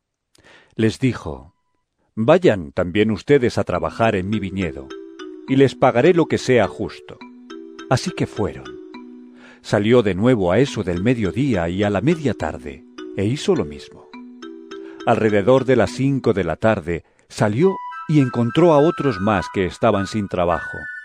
Les preguntó, ¿Por qué han estado aquí desocupados todo el día? Porque nadie nos ha contratado, contestaron. Él les dijo, Vayan también ustedes a trabajar en mi viñedo. Al atardecer el dueño del viñedo le ordenó a su capataz, Llama a los obreros y págale su jornal, comenzando por los últimos contratados hasta llegar a los primeros. Se presentaron los obreros que habían sido contratados cerca de las cinco de la tarde, y cada uno recibió la paga de un día. Por eso cuando llegaron los que fueron contratados primero, esperaban que recibirían más pero cada uno de ellos recibió también la paga de un día. Al recibirla comenzaron a murmurar contra el propietario. Estos que fueron los últimos en ser contratados trabajaron una sola hora, dijeron, y usted los ha tratado como a nosotros que hemos soportado el peso del trabajo y el calor del día. Pero él le contestó a uno de ellos, Amigo, no estoy cometiendo ninguna injusticia contigo. ¿Acaso no aceptaste trabajar por esa paga? Tómala y vete. Quiero darle al último obrero contratado lo mismo que te di a ti. ¿Es que no tengo derecho a hacer lo que quiera con mi dinero? ¿O te da envidia de que yo sea generoso? Así que los últimos serán primeros, y los primeros últimos. Mientras subía Jesús rumbo a Jerusalén, tomó aparte a los doce discípulos y les dijo, Ahora vamos rumbo a Jerusalén y el Hijo del Hombre será entregado a los jefes de los sacerdotes y a los maestros de la ley. Ellos lo condenarán a muerte y lo entregarán a los gentiles, para que se burlen de él, lo azoten y lo crucifiquen. Pero al tercer día resucitará. Entonces la madre de Jacobo y de Juan, junto con ellos, se acercó a Jesús, y arrodillándose le pidió un favor. ¿Qué quieres? le preguntó Jesús. Ordena que en tu reino uno de estos dos hijos míos se siente a tu derecha y el otro a tu izquierda. No saben lo que están pidiendo. Les replicó Jesús. ¿Pueden acaso beber el trago amargo de la copa que yo voy a beber? Sí, podemos. Ciertamente beberán de mi copa. Les dijo Jesús. Pero el sentarse a mi derecha o a mi izquierda no me corresponde concederlo. Eso ya lo ha decidido mi padre. Cuando lo oyeron los otros diez, se indignaron contra los dos hermanos. Jesús los llamó y les dijo, Como ustedes saben, los gobernantes de las naciones oprimen a los súbditos, y los altos oficiales abusan de su autoridad. Pero entre ustedes no debe ser así. Al contrario, el que quiera hacerse grande entre ustedes, deberá ser su servidor y el que quiera ser el primero deberá ser esclavo de los demás. Así como el Hijo del Hombre no vino para que le sirvan, sino para servir y para dar su vida en rescate por muchos. Una gran multitud seguía a Jesús cuando él salía de Jericó con sus discípulos. Dos ciegos que estaban sentados junto al camino, al oír que pasaba Jesús, gritaron, Señor, Hijo de David, ten compasión de nosotros. La multitud los reprendía para que se callaran, pero ellos gritaban con más fuerza. Señor, Hijo de David, ten compasión de nosotros. Jesús se detuvo y los llamó. ¿Qué quieren que haga por ustedes? Señor, queremos recibir la vista. Jesús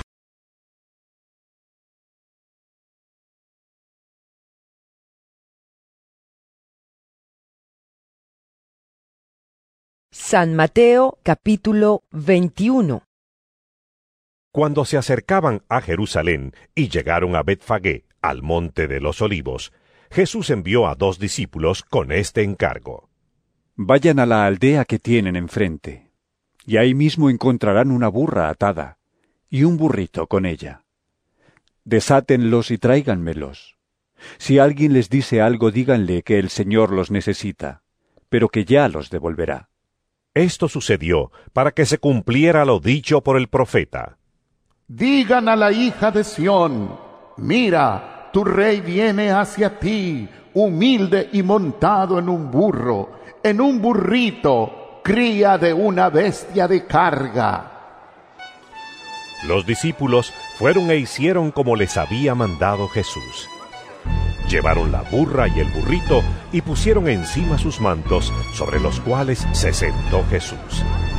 Había mucha gente que tendía sus mantos sobre el camino. Otros cortaban ramas de los árboles y las esparcían en el camino. Tanto la gente que iba delante de él como la que iba detrás gritaba.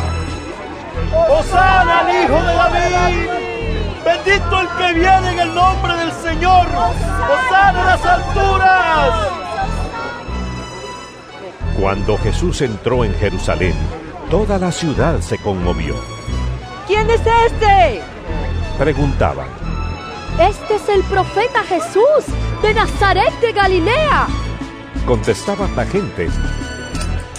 Jesús entró en el templo y echó de allí a todos los que compraban y vendían. Volcó las mesas de los que cambiaban dinero y los puestos de los que vendían palomas. Escrito está, les dijo, Mi casa será llamada casa de oración, pero ustedes la están convirtiendo en cueva de ladrones. Se le acercaron en el templo ciegos y cojos y los sanó.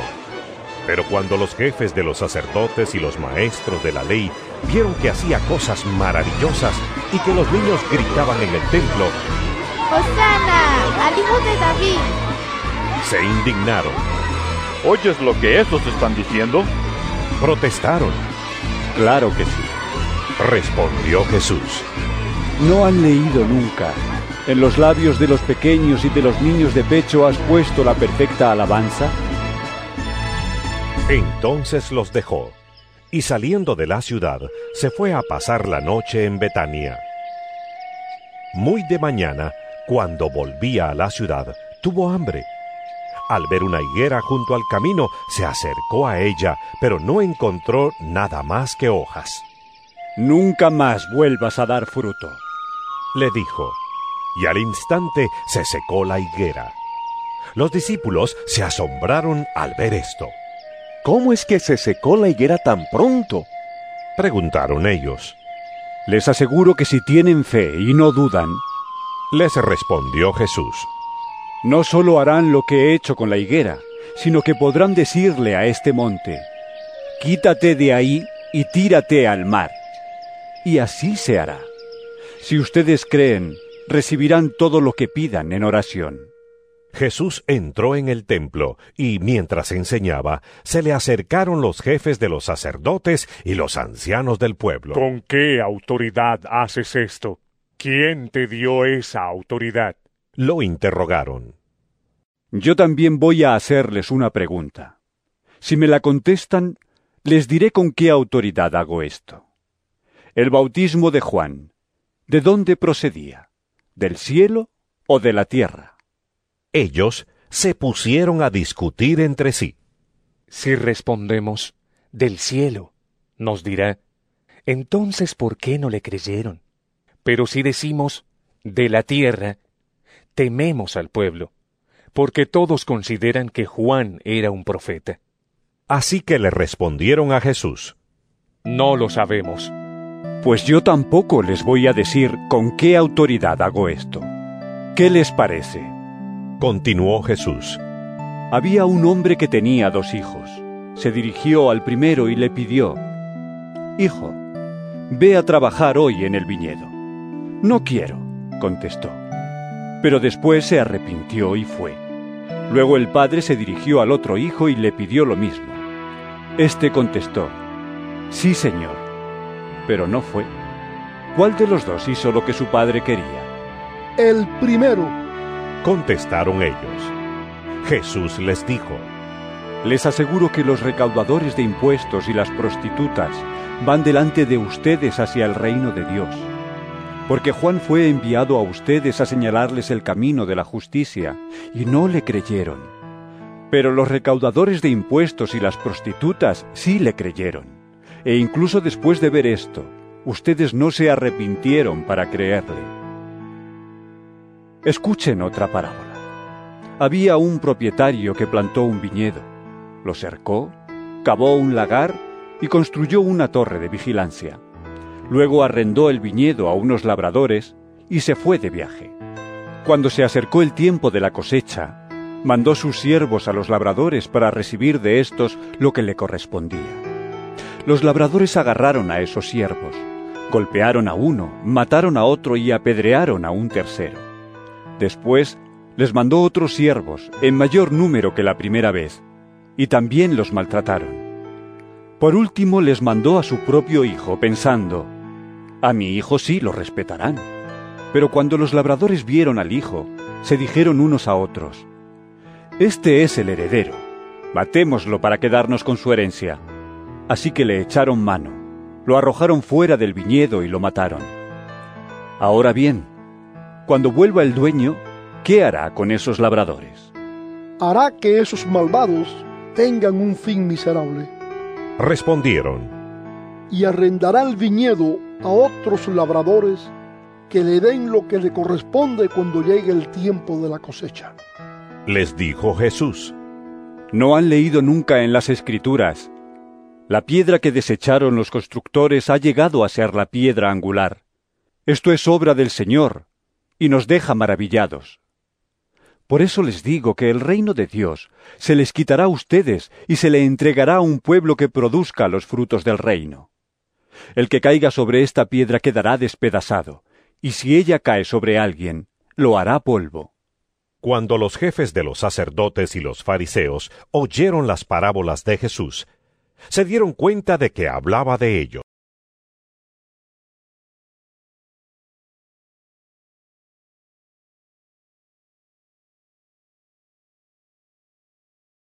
San Mateo capítulo 22 Jesús volvió a hablarles en parábolas y les dijo, El reino de los cielos es como un rey que preparó un banquete de bodas para su hijo. Mandó a sus siervos que llamaran a los invitados, pero éstos se negaron a asistir al banquete. Luego mandó a otros siervos y les ordenó, Digan a los invitados que ya he preparado mi comida. Ya han matado mis bueyes y mis reses cebadas, y todo está listo. Vengan al banquete de bodas. Pero ellos no hicieron caso y se fueron, uno a su campo, otro a su negocio. Los demás agarraron a los siervos, los maltrataron y los mataron. El rey se enfureció, mandó su ejército a destruir a los asesinos y a incendiar su ciudad. Luego dijo a sus siervos, El banquete de bodas está preparado pero los que invité no merecían venir. Vayan al cruce de los caminos e inviten al banquete a todos los que encuentren. Así que los siervos salieron a los caminos y reunieron a todos los que pudieron encontrar, buenos y malos, y se llenó de invitados el salón de bodas. Cuando el rey entró a ver a los invitados, notó que allí había un hombre que no estaba vestido con el traje de boda. Amigo, ¿cómo entraste aquí sin el traje de boda? le dijo. El hombre se quedó callado. Entonces el rey dijo a los sirvientes, Átenlo de pies y manos y échenlo afuera, a la oscuridad, donde habrá llanto y rechinar de dientes. Porque muchos son los invitados, pero pocos los escogidos. Entonces salieron los fariseos y tramaron cómo tenderle a Jesús una trampa con sus mismas palabras enviaron algunos de sus discípulos junto con los herodianos, los cuales le dijeron, Maestro, sabemos que eres un hombre íntegro y que enseñas el camino de Dios de acuerdo con la verdad. No te dejas influir por nadie, porque no te fijas en las apariencias. Danos tu opinión. ¿Está permitido pagar impuestos al César o no? Conociendo sus malas intenciones, Jesús replicó, Hipócritas, ¿por qué me tienden trampas? Muéstrenme la moneda para el impuesto. Y se la enseñaron. ¿De quién son esta imagen y esta inscripción? Les preguntó.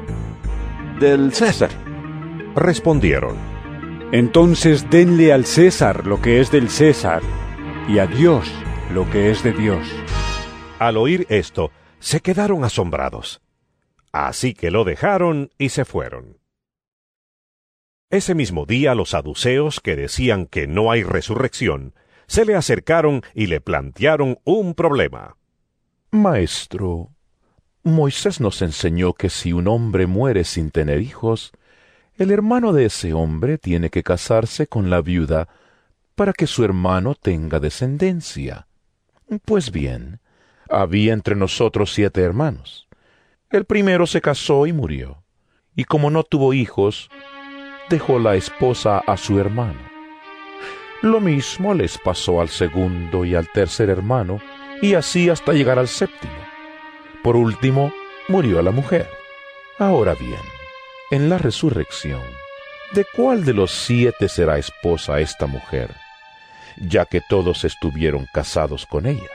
Jesús les contestó, Ustedes andan equivocados, porque desconocen las escrituras y el poder de Dios. En la resurrección las personas no se casarán, ni serán dadas en casamiento, sino que serán como los ángeles que están en el cielo. Pero en cuanto a la resurrección de los muertos, ¿no han leído lo que Dios les dijo a ustedes? Yo soy el Dios de Abraham, de Isaac y de Jacob. Él no es Dios de muertos, sino de vivos.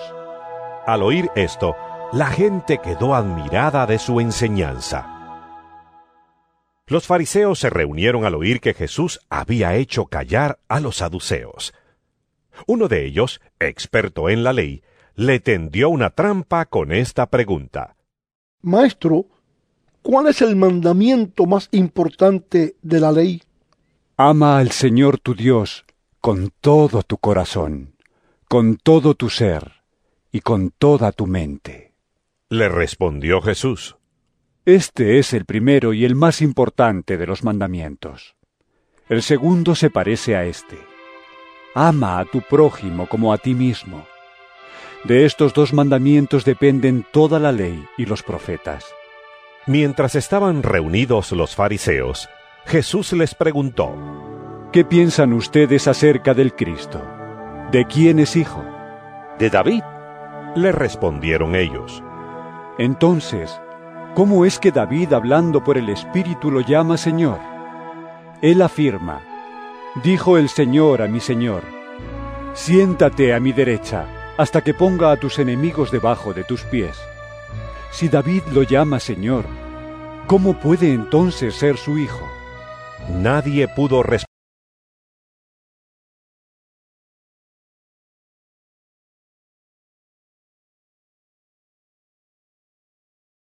San Mateo capítulo 23 Después de esto, Jesús dijo a la gente y a sus discípulos, Los maestros de la ley y los fariseos tienen la responsabilidad de interpretar a Moisés.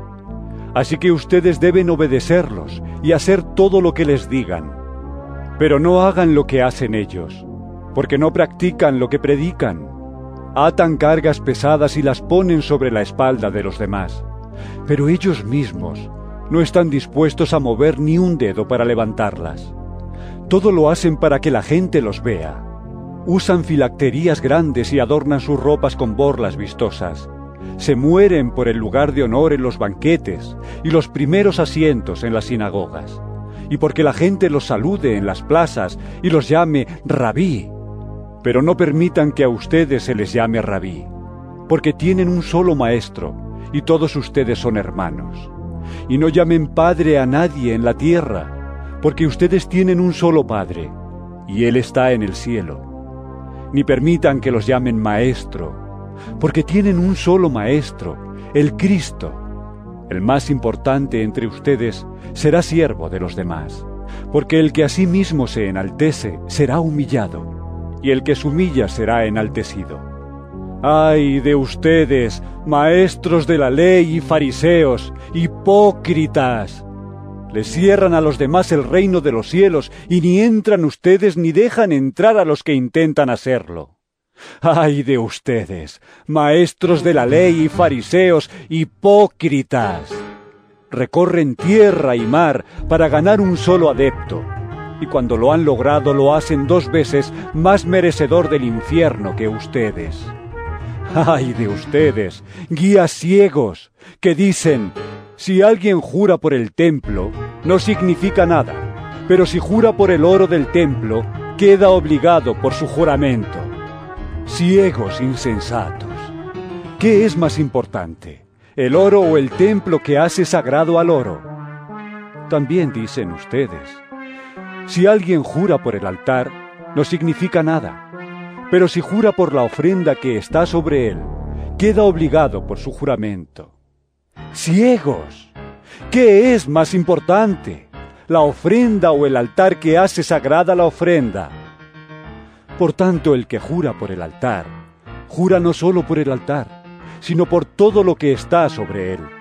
El que jura por el templo, jura no solo por el templo, sino por quien habita en él. Y el que jura por el cielo, jura por el trono de Dios y por aquel que lo ocupa. ¡Ay de ustedes, maestros de la ley, fariseos, hipócritas!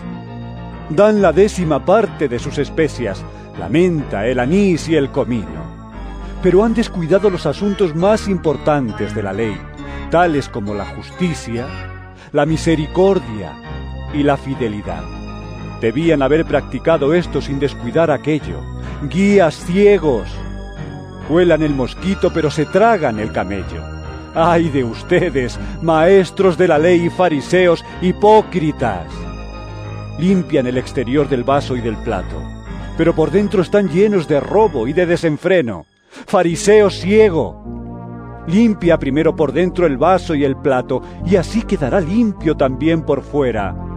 ¡Ay de ustedes, maestros de la ley y fariseos hipócritas! que son como sepulcros blanqueados. Por fuera lucen hermosos, pero por dentro están llenos de huesos, de muertos y de podredumbre. Así también ustedes por fuera dan la impresión de ser justos, pero por dentro están llenos de hipocresía y de maldad. ¡Ay de ustedes, maestros de la ley y fariseos! ¡Hipócritas! Construyen sepulcros para los profetas y adornan los monumentos de los justos. Y dicen, si hubiéramos vivido nosotros en los días de nuestros antepasados, no habríamos sido cómplices de ellos para derramar la sangre de los profetas. Pero así quedan implicados ustedes al declararse descendientes de los que asesinaron a los profetas. Completen de una vez por todas lo que sus antepasados comenzaron. Serpientes, camada de víboras. ¿Cómo escaparán ustedes de la condenación del infierno? Por eso yo les voy a enviar profetas, sabios y maestros. A algunos de ellos ustedes los matarán y crucificarán. A otros los azotarán en sus sinagogas y los perseguirán de pueblo en pueblo. Así recaerá sobre ustedes la culpa de toda la sangre justa que ha sido derramada sobre la tierra, desde la sangre del justo Abel hasta la de Zacarías, hijo de Berequías, a quien ustedes asesinaron entre el santuario y el altar de los sacrificios. Les aseguro que todo esto vendrá sobre esta generación. Jerusalén, Jerusalén, que matas a los profetas y apedreas a los que se te envían. ¿Cuántas veces quise reunir a tus hijos, como reúne la gallina a sus pollitos debajo de sus alas, pero no quisiste? Pues bien, la casa de ustedes va a quedar abandonada.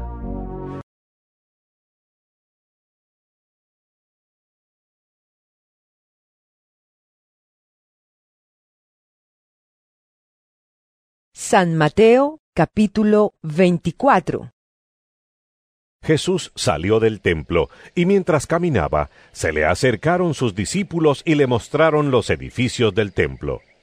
Pero él les dijo, ¿Ven todo esto? Les aseguro que no quedará piedra sobre piedra, pues todo será derribado. Más tarde estaba Jesús sentado en el monte de los olivos, cuando llegaron los discípulos y le preguntaron en privado, ¿Cuándo sucederá eso? ¿Y cuál será la señal de tu venida y del fin del mundo? Tengan cuidado de que nadie los engañe. Les advirtió Jesús. Vendrán muchos que usando mi nombre dirán, Yo soy el Cristo, y engañarán a muchos. Ustedes oirán de guerras y de rumores de guerras, pero procuren no alarmarse. Es necesario que eso suceda, pero no será todavía el fin. Se levantará nación contra nación y reino contra reino. Habrá hambres y terremotos por todas partes. Todo esto será apenas el comienzo de los dolores. Entonces los entregarán a ustedes, para que los persigan y los maten, y los odiarán todas las naciones por causa de mi nombre. En aquel tiempo muchos se apartarán de la fe, unos a otros se traicionarán y se odiarán, y surgirá un gran número de falsos profetas que engañarán a muchos. Habrá tanta maldad que el amor de muchos se enfriará, pero el que se mantenga firme hasta el fin será salvo. Y este Evangelio del Reino se predicará en todo el mundo como testimonio a todas las naciones, y entonces vendrá el fin. Así que cuando vean en el lugar santo el horrible sacrilegio de la que habló el profeta Daniel, el que oiga entienda.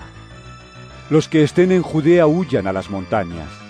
El que esté en la azotea no baje a llevarse nada de su casa, y el que esté en el campo no regrese para buscar su capa. Qué terrible será en aquellos días para las que estén embarazadas o amamantando. Oren para que su vida no suceda en invierno ni en sábado, porque habrá una gran tribulación, como no la ha habido desde el principio del mundo hasta ahora, ni la habrá jamás.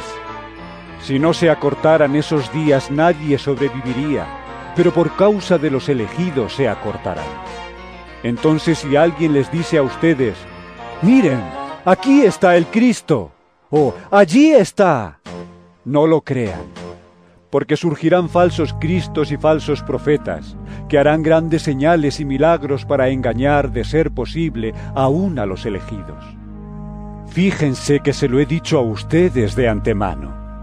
Por eso si les dicen, miren que está en el desierto, no salgan. O miren que está en la casa, no lo crean. Porque así como el relámpago que sale del oriente se ve hasta en el occidente, así será la venida del Hijo del Hombre. Donde esté el cadáver, allí se reunirán los buitres. Inmediatamente después de la tribulación de aquellos días, se oscurecerá el sol y no brillará más la luna. Las estrellas caerán del cielo y los cuerpos celestes serán sacudidos. La señal del Hijo del Hombre aparecerá en el cielo y se angustiarán todas las razas de la tierra. Verán al Hijo del Hombre venir sobre las nubes del cielo con poder y gran gloria. Y al sonido de la gran trompeta mandará a sus ángeles y reunirán de los cuatro vientos a los elegidos de un extremo al otro del cielo. Aprendan de la higuera esta lección. Tan pronto como se ponen tiernas sus ramas y brotan sus hojas, ustedes saben que el verano está cerca. Igualmente cuando vean todas estas cosas, sepan que el tiempo está cerca, a las puertas. Les aseguro que no pasará esta generación hasta que todas estas cosas sucedan. El cielo y la tierra pasarán, pero mis palabras jamás pasarán. Pero en cuanto al día y la hora nadie lo sabe ni siquiera los ángeles en el cielo, ni el Hijo, sino solo el Padre. La venida del Hijo del Hombre será como en tiempos de Noé, porque en los días antes del diluvio comían, bebían y se casaban y daban en casamiento, hasta el día en que Noé entró en el arca. Y no supieron nada de lo que sucedería hasta que llegó el diluvio y se los llevó a todos. Así será en la venida del Hijo del Hombre. Estarán dos hombres en el campo uno será llevado y el otro será dejado. Dos mujeres estarán moliendo, una será llevada y la otra será dejada. Por lo tanto, manténganse despiertos, porque no saben qué día vendrá su Señor. Pero entiendan esto. Si un dueño de casa supiera a qué hora de la noche va a llegar el ladrón, se mantendría despierto para no dejarlo forzar la entrada. Por eso también ustedes deben estar preparados porque el Hijo del Hombre vendrá cuando menos lo esperen. ¿Quién es el siervo fiel y prudente a quien su Señor ha dejado encargado de los sirvientes para darles la comida a su debido tiempo? Dichoso el siervo cuando su Señor, al regresar, lo encuentra cumpliendo con su deber. Les aseguro que lo pondrá a cargo de todos sus bienes. Pero, ¿qué tal si ese siervo malo se pone a pensar mi Señor se está demorando? y luego comienza a golpear a sus compañeros y a comer y beber con los borrachos. El día en que el siervo menos lo espere y a la hora menos pensada, el Señor volverá. Lo castigará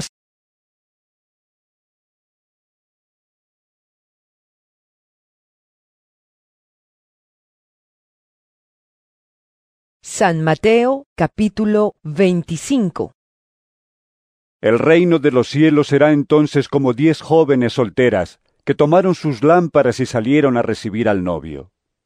Cinco de ellas eran insensatas y cinco prudentes.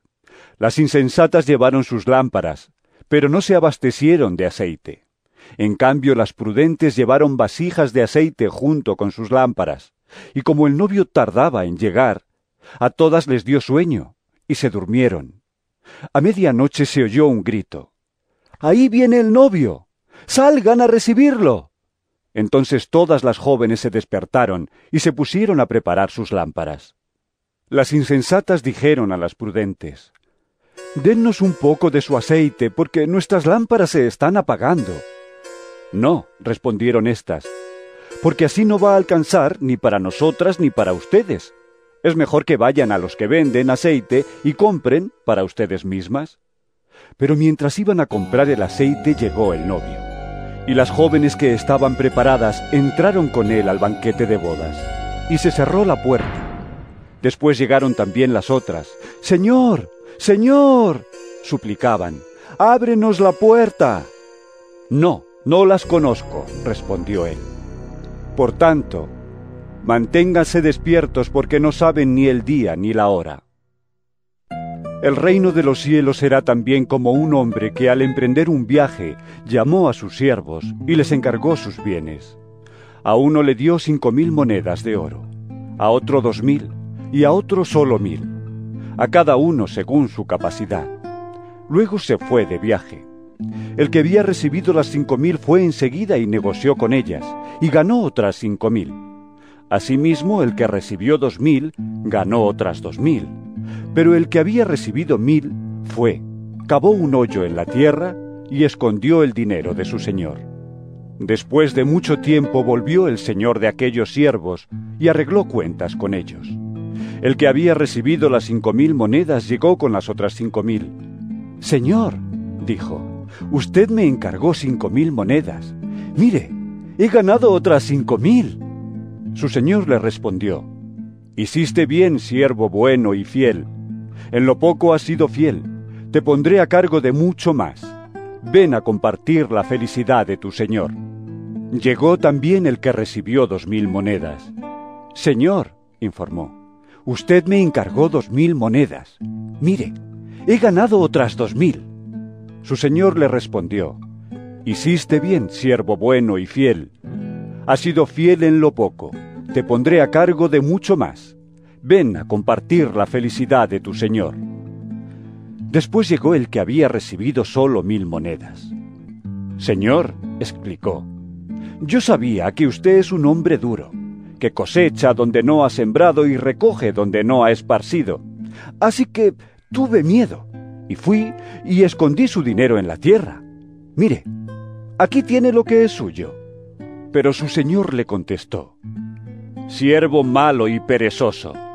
Así que sabías que cosecho donde no he sembrado y recojo donde no he esparcido. Pues debías haber depositado mi dinero en el banco, para que a mi regreso lo hubiera recibido con intereses. Quítenle las mil monedas y dénselas al que tiene las diez mil, porque a todo el que tiene se le dará más, y tendrá en abundancia. Al que no tiene se le quitará hasta lo que tiene, y a ese siervo inútil échenlo afuera, a la oscuridad, donde habrá llanto y rechinar de dientes. Cuando el Hijo del Hombre venga en su gloria con todos sus ángeles, se sentará en su trono glorioso.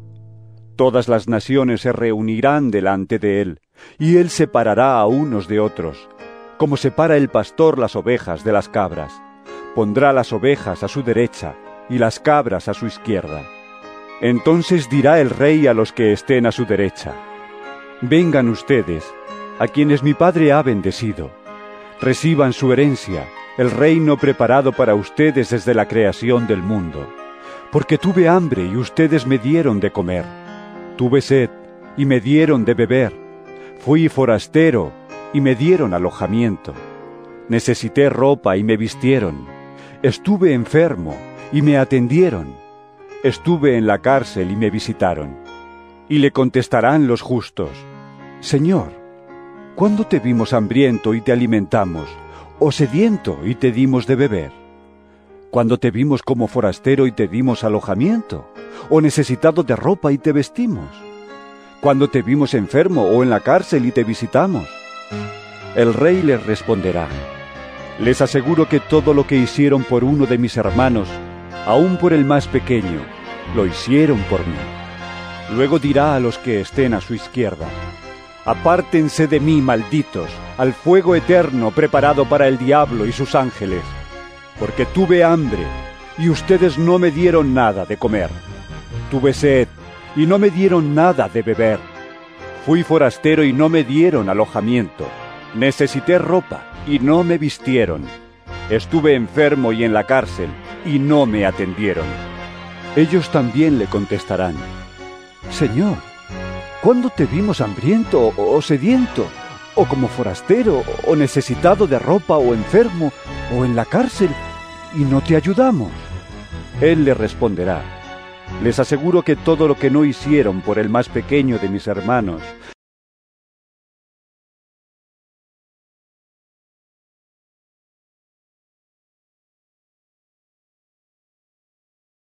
San Mateo capítulo 26 Después de exponer todas estas cosas, Jesús les dijo a sus discípulos, Como ya saben, faltan dos días para la Pascua, y el Hijo del Hombre será entregado para que lo crucifiquen.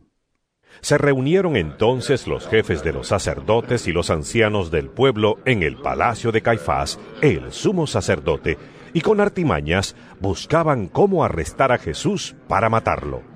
Pero no durante la fiesta, Decían, no sea que se amotine el pueblo. estando Jesús en Betania, en casa de Simón llamado el leproso, se acercó una mujer con un frasco de alabastro lleno de un perfume muy caro, y lo derramó sobre la cabeza de Jesús mientras él estaba sentado a la mesa. Al ver esto, los discípulos se indignaron. ¿Para qué este desperdicio? Dijeron, Podía haberse vendido este perfume por mucho dinero para darlo a los pobres. consciente de ello, Jesús les dijo, ¿Por qué molestan a esta mujer? Ella ha hecho una obra hermosa conmigo. A los pobres siempre los tendrán con ustedes, pero a mí no me van a tener siempre. Al derramar ella este perfume sobre mi cuerpo, lo hizo a fin de prepararme para la sepultura. Les aseguro que en cualquier parte del mundo donde se predique este Evangelio, se contará también en memoria de esta mujer lo que ella hizo. Uno de los doce, el que se llamaba Judas Iscariote, fue a ver a los jefes de los sacerdotes. ¿Cuánto me dan? Y yo les entrego a Jesús.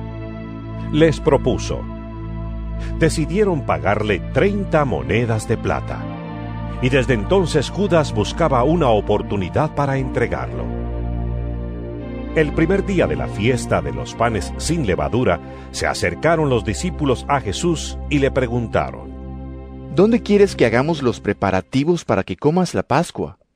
Él les respondió que fueran a la ciudad, a la casa de cierto hombre, y le dijeran, El maestro dice, mi tiempo está cerca. Voy a celebrar la Pascua en tu casa con mis discípulos. Los discípulos hicieron entonces como Jesús les había mandado y prepararon la Pascua. Al anochecer, Jesús estaba sentado a la mesa con los doce.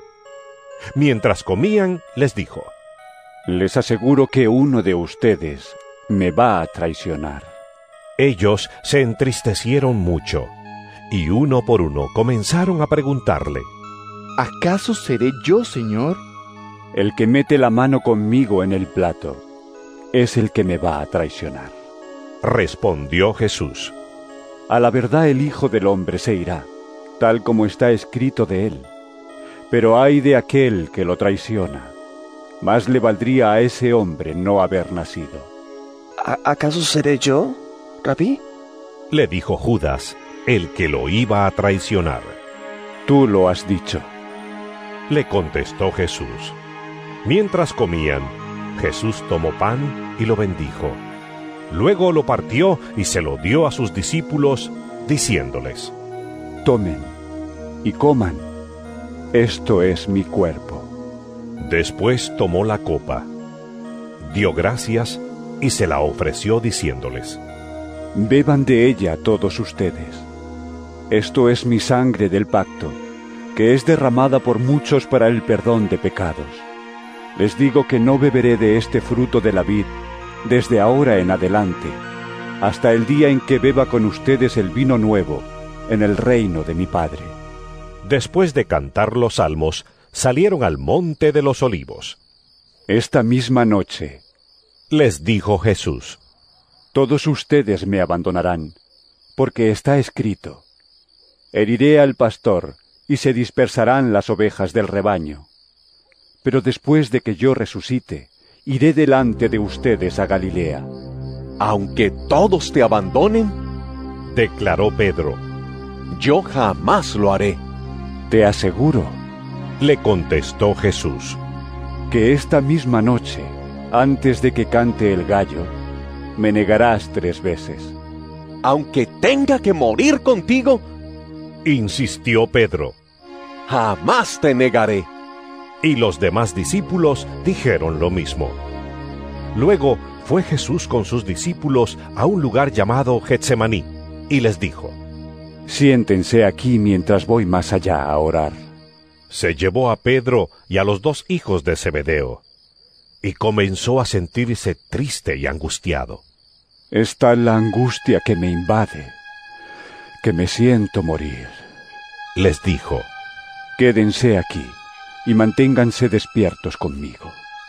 Yendo un poco más allá, se postró sobre su rostro y oró. Padre mío, si es posible, no me hagas beber este trago amargo, pero no sea lo que yo quiero, sino lo que quieres tú. Luego volvió a donde estaban sus discípulos y los encontró dormidos. ¿No pudieron mantenerse despiertos conmigo ni una hora? Le dijo a Pedro. Estén alerta y oren, para que no caigan en tentación. El espíritu está dispuesto, pero el cuerpo es débil. Por segunda vez se retiró y oró. Padre mío, si no es posible evitar que yo beba este trago amargo, hágase tu voluntad. Cuando volvió, otra vez los encontró dormidos porque se les cerraban los ojos de sueño. Así que los dejó y se retiró a orar por tercera vez, diciendo lo mismo. Volvió de nuevo a los discípulos y les dijo, ¿Siguen durmiendo y descansando? Miren, se acerca la hora y el Hijo del Hombre va a ser entregado en manos de pecadores. Levántense, vámonos. Ahí viene el que me traiciona. Todavía estaba hablando Jesús cuando llegó Judas, uno de los doce. Lo acompañaba una gran turba armada con espadas y palos, enviada por los jefes de los sacerdotes y los ancianos del pueblo. El traidor les había dado esta contraseña. Al que le dé un beso, ese es. Arréstenlo. Enseguida, Judas se acercó a Jesús y lo saludó. Rabí, le dijo, y lo besó. Amigo, le replicó Jesús. ¿A qué vienes? Entonces los hombres se acercaron y prendieron a Jesús. En eso, uno de los que estaban con él extendió la mano, sacó la espada e hirió al siervo del sumo sacerdote, cortándole una oreja. Guarda tu espada, le dijo Jesús. Porque los que a hierro matan, a hierro mueren. ¿Crees que no puedo acudir a mi Padre y al instante pondría a mi disposición más de doce batallones de ángeles? Pero entonces, ¿cómo se cumplirían las escrituras que dicen que así tiene que suceder? Y de inmediato dijo a la turba, ¿Acaso soy un bandido para que vengan con espadas y palos a arrestarme? Todos los días me sentaba a enseñar en el templo y no me prendieron. Pero todo esto ha sucedido para que se cumpla lo que escribieron los profetas. Entonces todos los discípulos lo abandonaron y huyeron. Los que habían arrestado a Jesús lo llevaron ante Caifás, el sumo sacerdote, donde se habían reunido los maestros de la ley y los ancianos. Pero Pedro lo siguió de lejos hasta el patio del sumo sacerdote. Entró y se sentó con los guardias para ver en qué terminaba aquello. Los jefes de los sacerdotes y el consejo en pleno buscaban alguna prueba falsa contra Jesús para poder condenarlo a muerte. Pero no la encontraron, a pesar de que se presentaron muchos falsos testigos. Por fin se presentaron dos que declararon. Este hombre dijo, puedo destruir el templo de Dios y reconstruirlo en tres días. Poniéndose en pie, el sumo sacerdote le dijo a Jesús, ¿No vas a responder? ¿Qué significan estas denuncias en tu contra? Pero Jesús se quedó callado. Así que el sumo sacerdote insistió, Te ordeno, en el nombre del Dios viviente, que nos digas si eres el Cristo, el Hijo de Dios. Tú lo has dicho, respondió Jesús.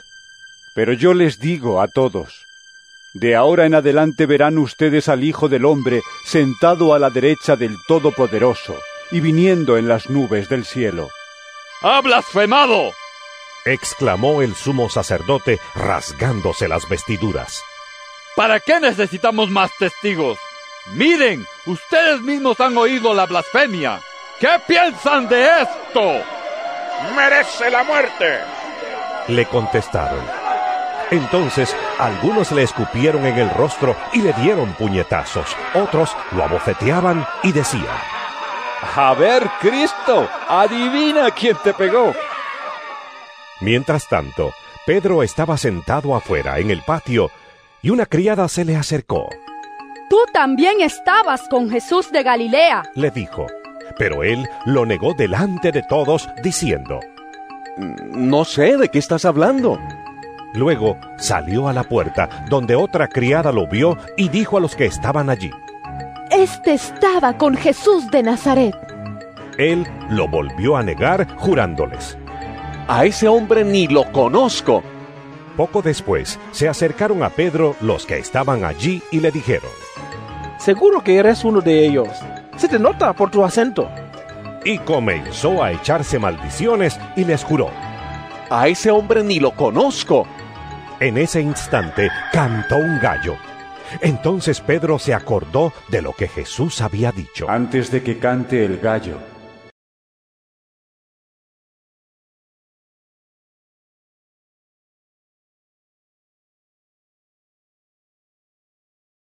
San Mateo capítulo 27 Muy de mañana, todos los jefes de los sacerdotes y los ancianos del pueblo tomaron la decisión de condenar a muerte a Jesús. Lo ataron, se lo llevaron y se lo entregaron a Pilato, el gobernador. Cuando Judas, el que lo había traicionado, vio que habían condenado a Jesús, sintió remordimiento y devolvió las treinta monedas de plata a los jefes de los sacerdotes y a los ancianos. ¡He pecado! Les dijo, porque he entregado sangre inocente. ¿Y eso a nosotros qué nos importa?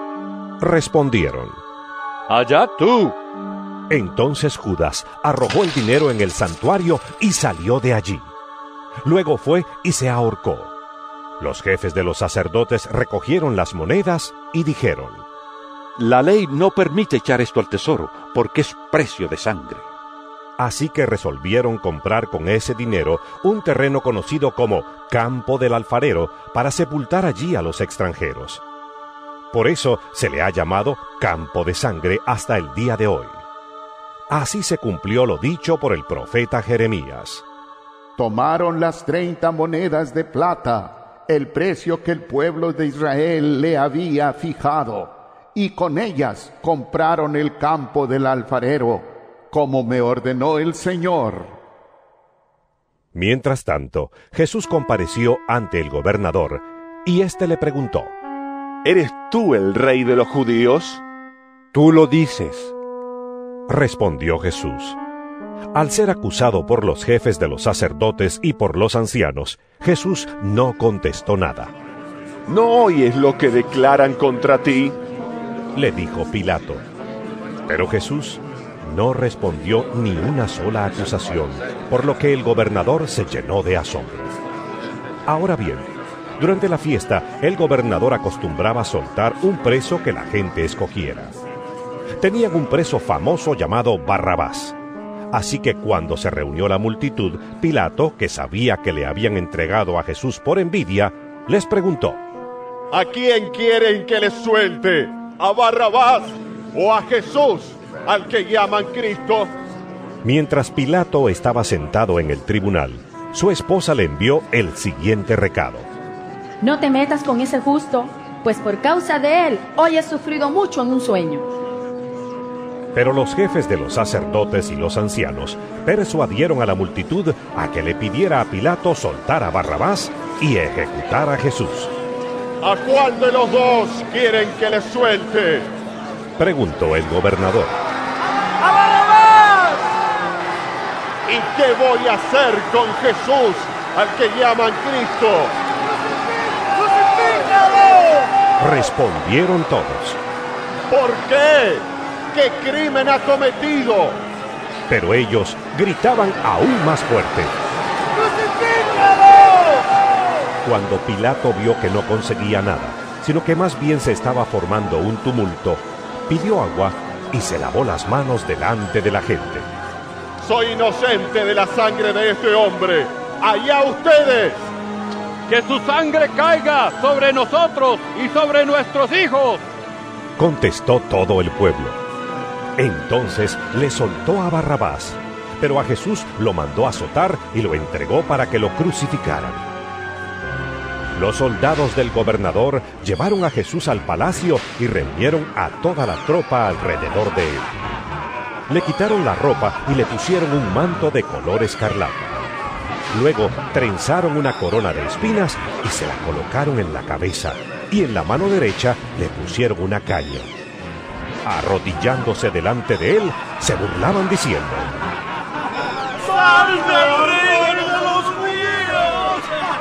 y le escupían, y con la caña le golpeaban la cabeza. Después de burlarse de él, le quitaron el manto, le pusieron su propia ropa y se lo llevaron para crucificarlo. Al salir, encontraron a un hombre de Sirene que se llamaba Simón, y lo obligaron a llevar la cruz. Llegaron a un lugar llamado Gólgota, que significa lugar de la calavera. Allí le dieron a Jesús vino mezclado con hiel, pero después de probarlo, se negó a beberlo. Lo crucificaron y repartieron su ropa echando suertes. Y se sentaron a vigilarlo. Encima de su cabeza pusieron por escrito la causa de su condena. Este es Jesús, el rey de los judíos. Con él crucificaron a dos bandidos, uno a su derecha y otro a su izquierda. Los que pasaban meneaban la cabeza y blasfemaban contra él. Tú que destruyes el templo y en tres días lo reconstruyes, sálvate a ti mismo. Si eres el Hijo de Dios, baja de la cruz.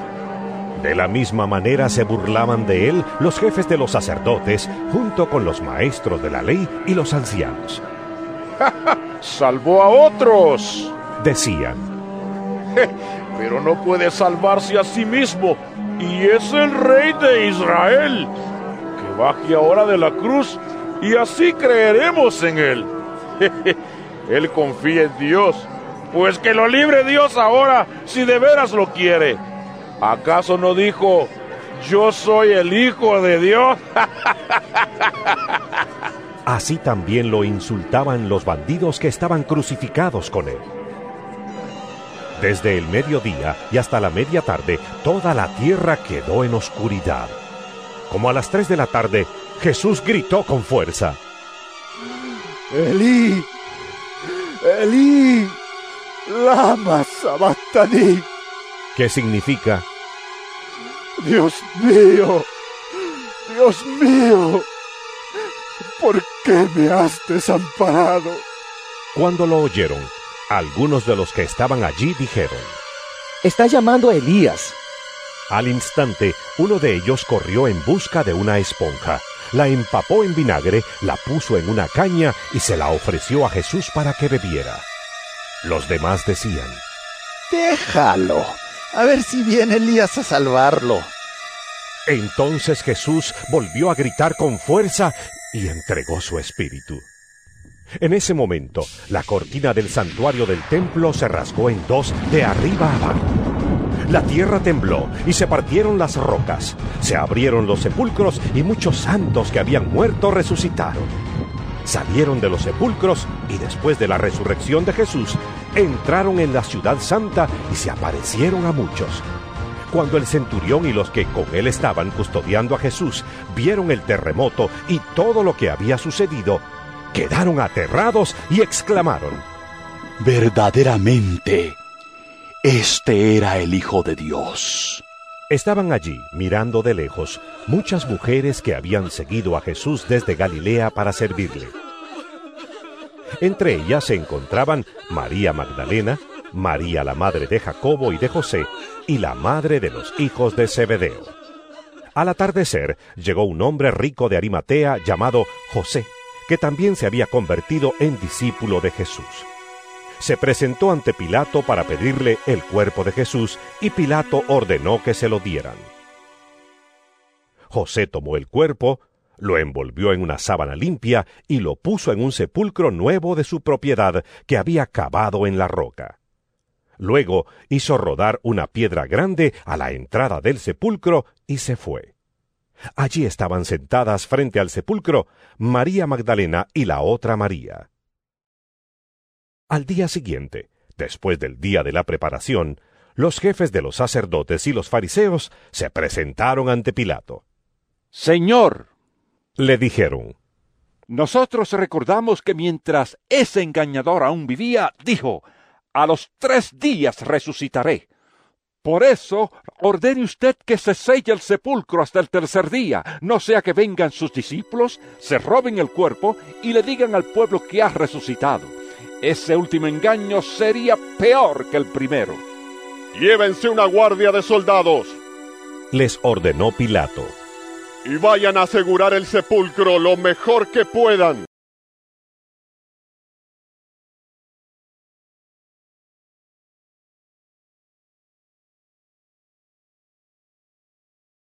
San Mateo capítulo 28 Después del sábado, al amanecer del primer día de la semana, María Magdalena y la otra María fueron a ver el sepulcro. Sucedió que hubo un terremoto violento porque un ángel del Señor bajó del cielo y acercándose al sepulcro quitó la piedra y se sentó sobre ella. Su aspecto era como el de un relámpago y su ropa era blanca como la nieve. Los guardias tuvieron tanto miedo de él que se pusieron a temblar y quedaron como muertos. El ángel dijo a las mujeres, No tengan miedo. Sé que ustedes buscan a Jesús, el que fue crucificado. No está aquí, pues ha resucitado tal como dijo. Vengan a ver el lugar donde lo pusieron. Luego vayan pronto a decirle a sus discípulos, él se ha levantado de entre los muertos y va delante de ustedes a Galilea. Allí lo verán. Ahora ya lo saben. Así que las mujeres se alejaron a toda prisa del sepulcro, asustadas pero muy alegres, y corrieron a dar la noticia a los discípulos. En eso Jesús les salió al encuentro y las saludó. Ellas se le acercaron, le abrazaron los pies y lo adoraron. No tengan miedo, les dijo Jesús. Vayan a decirles a mis hermanos que se dirijan a Galilea, y allí me verán. Mientras las mujeres iban de camino, algunos de los guardias entraron en la ciudad e informaron a los jefes de los sacerdotes de todo lo que había sucedido. Después de reunirse estos jefes con los ancianos y de trazar un plan, les dieron a los soldados una fuerte suma de dinero y les encargaron. Digan que los discípulos de Jesús pidieron por la noche y que mientras ustedes dormían se robaron el cuerpo. Y si el gobernador llega a enterarse de esto, nosotros responderemos por ustedes y les evitaremos cualquier problema. Así que los soldados tomaron el dinero e hicieron como se les había instruido. Esta es la versión de los sucesos que hasta el día de hoy ha circulado entre los judíos. Los once discípulos fueron a Galilea, a la montaña que Jesús les había indicado. Cuando lo vieron, lo adoraron, pero algunos dudaban. Jesús se acercó entonces a ellos y les dijo, Se me ha dado toda autoridad en el cielo y en la tierra. Por tanto, vayan y hagan discípulos de todas las naciones, bautizándolos en el nombre del Padre, y del Hijo, y del Espíritu Santo, enseñándoles a obedecer todo lo que les he mandado a ustedes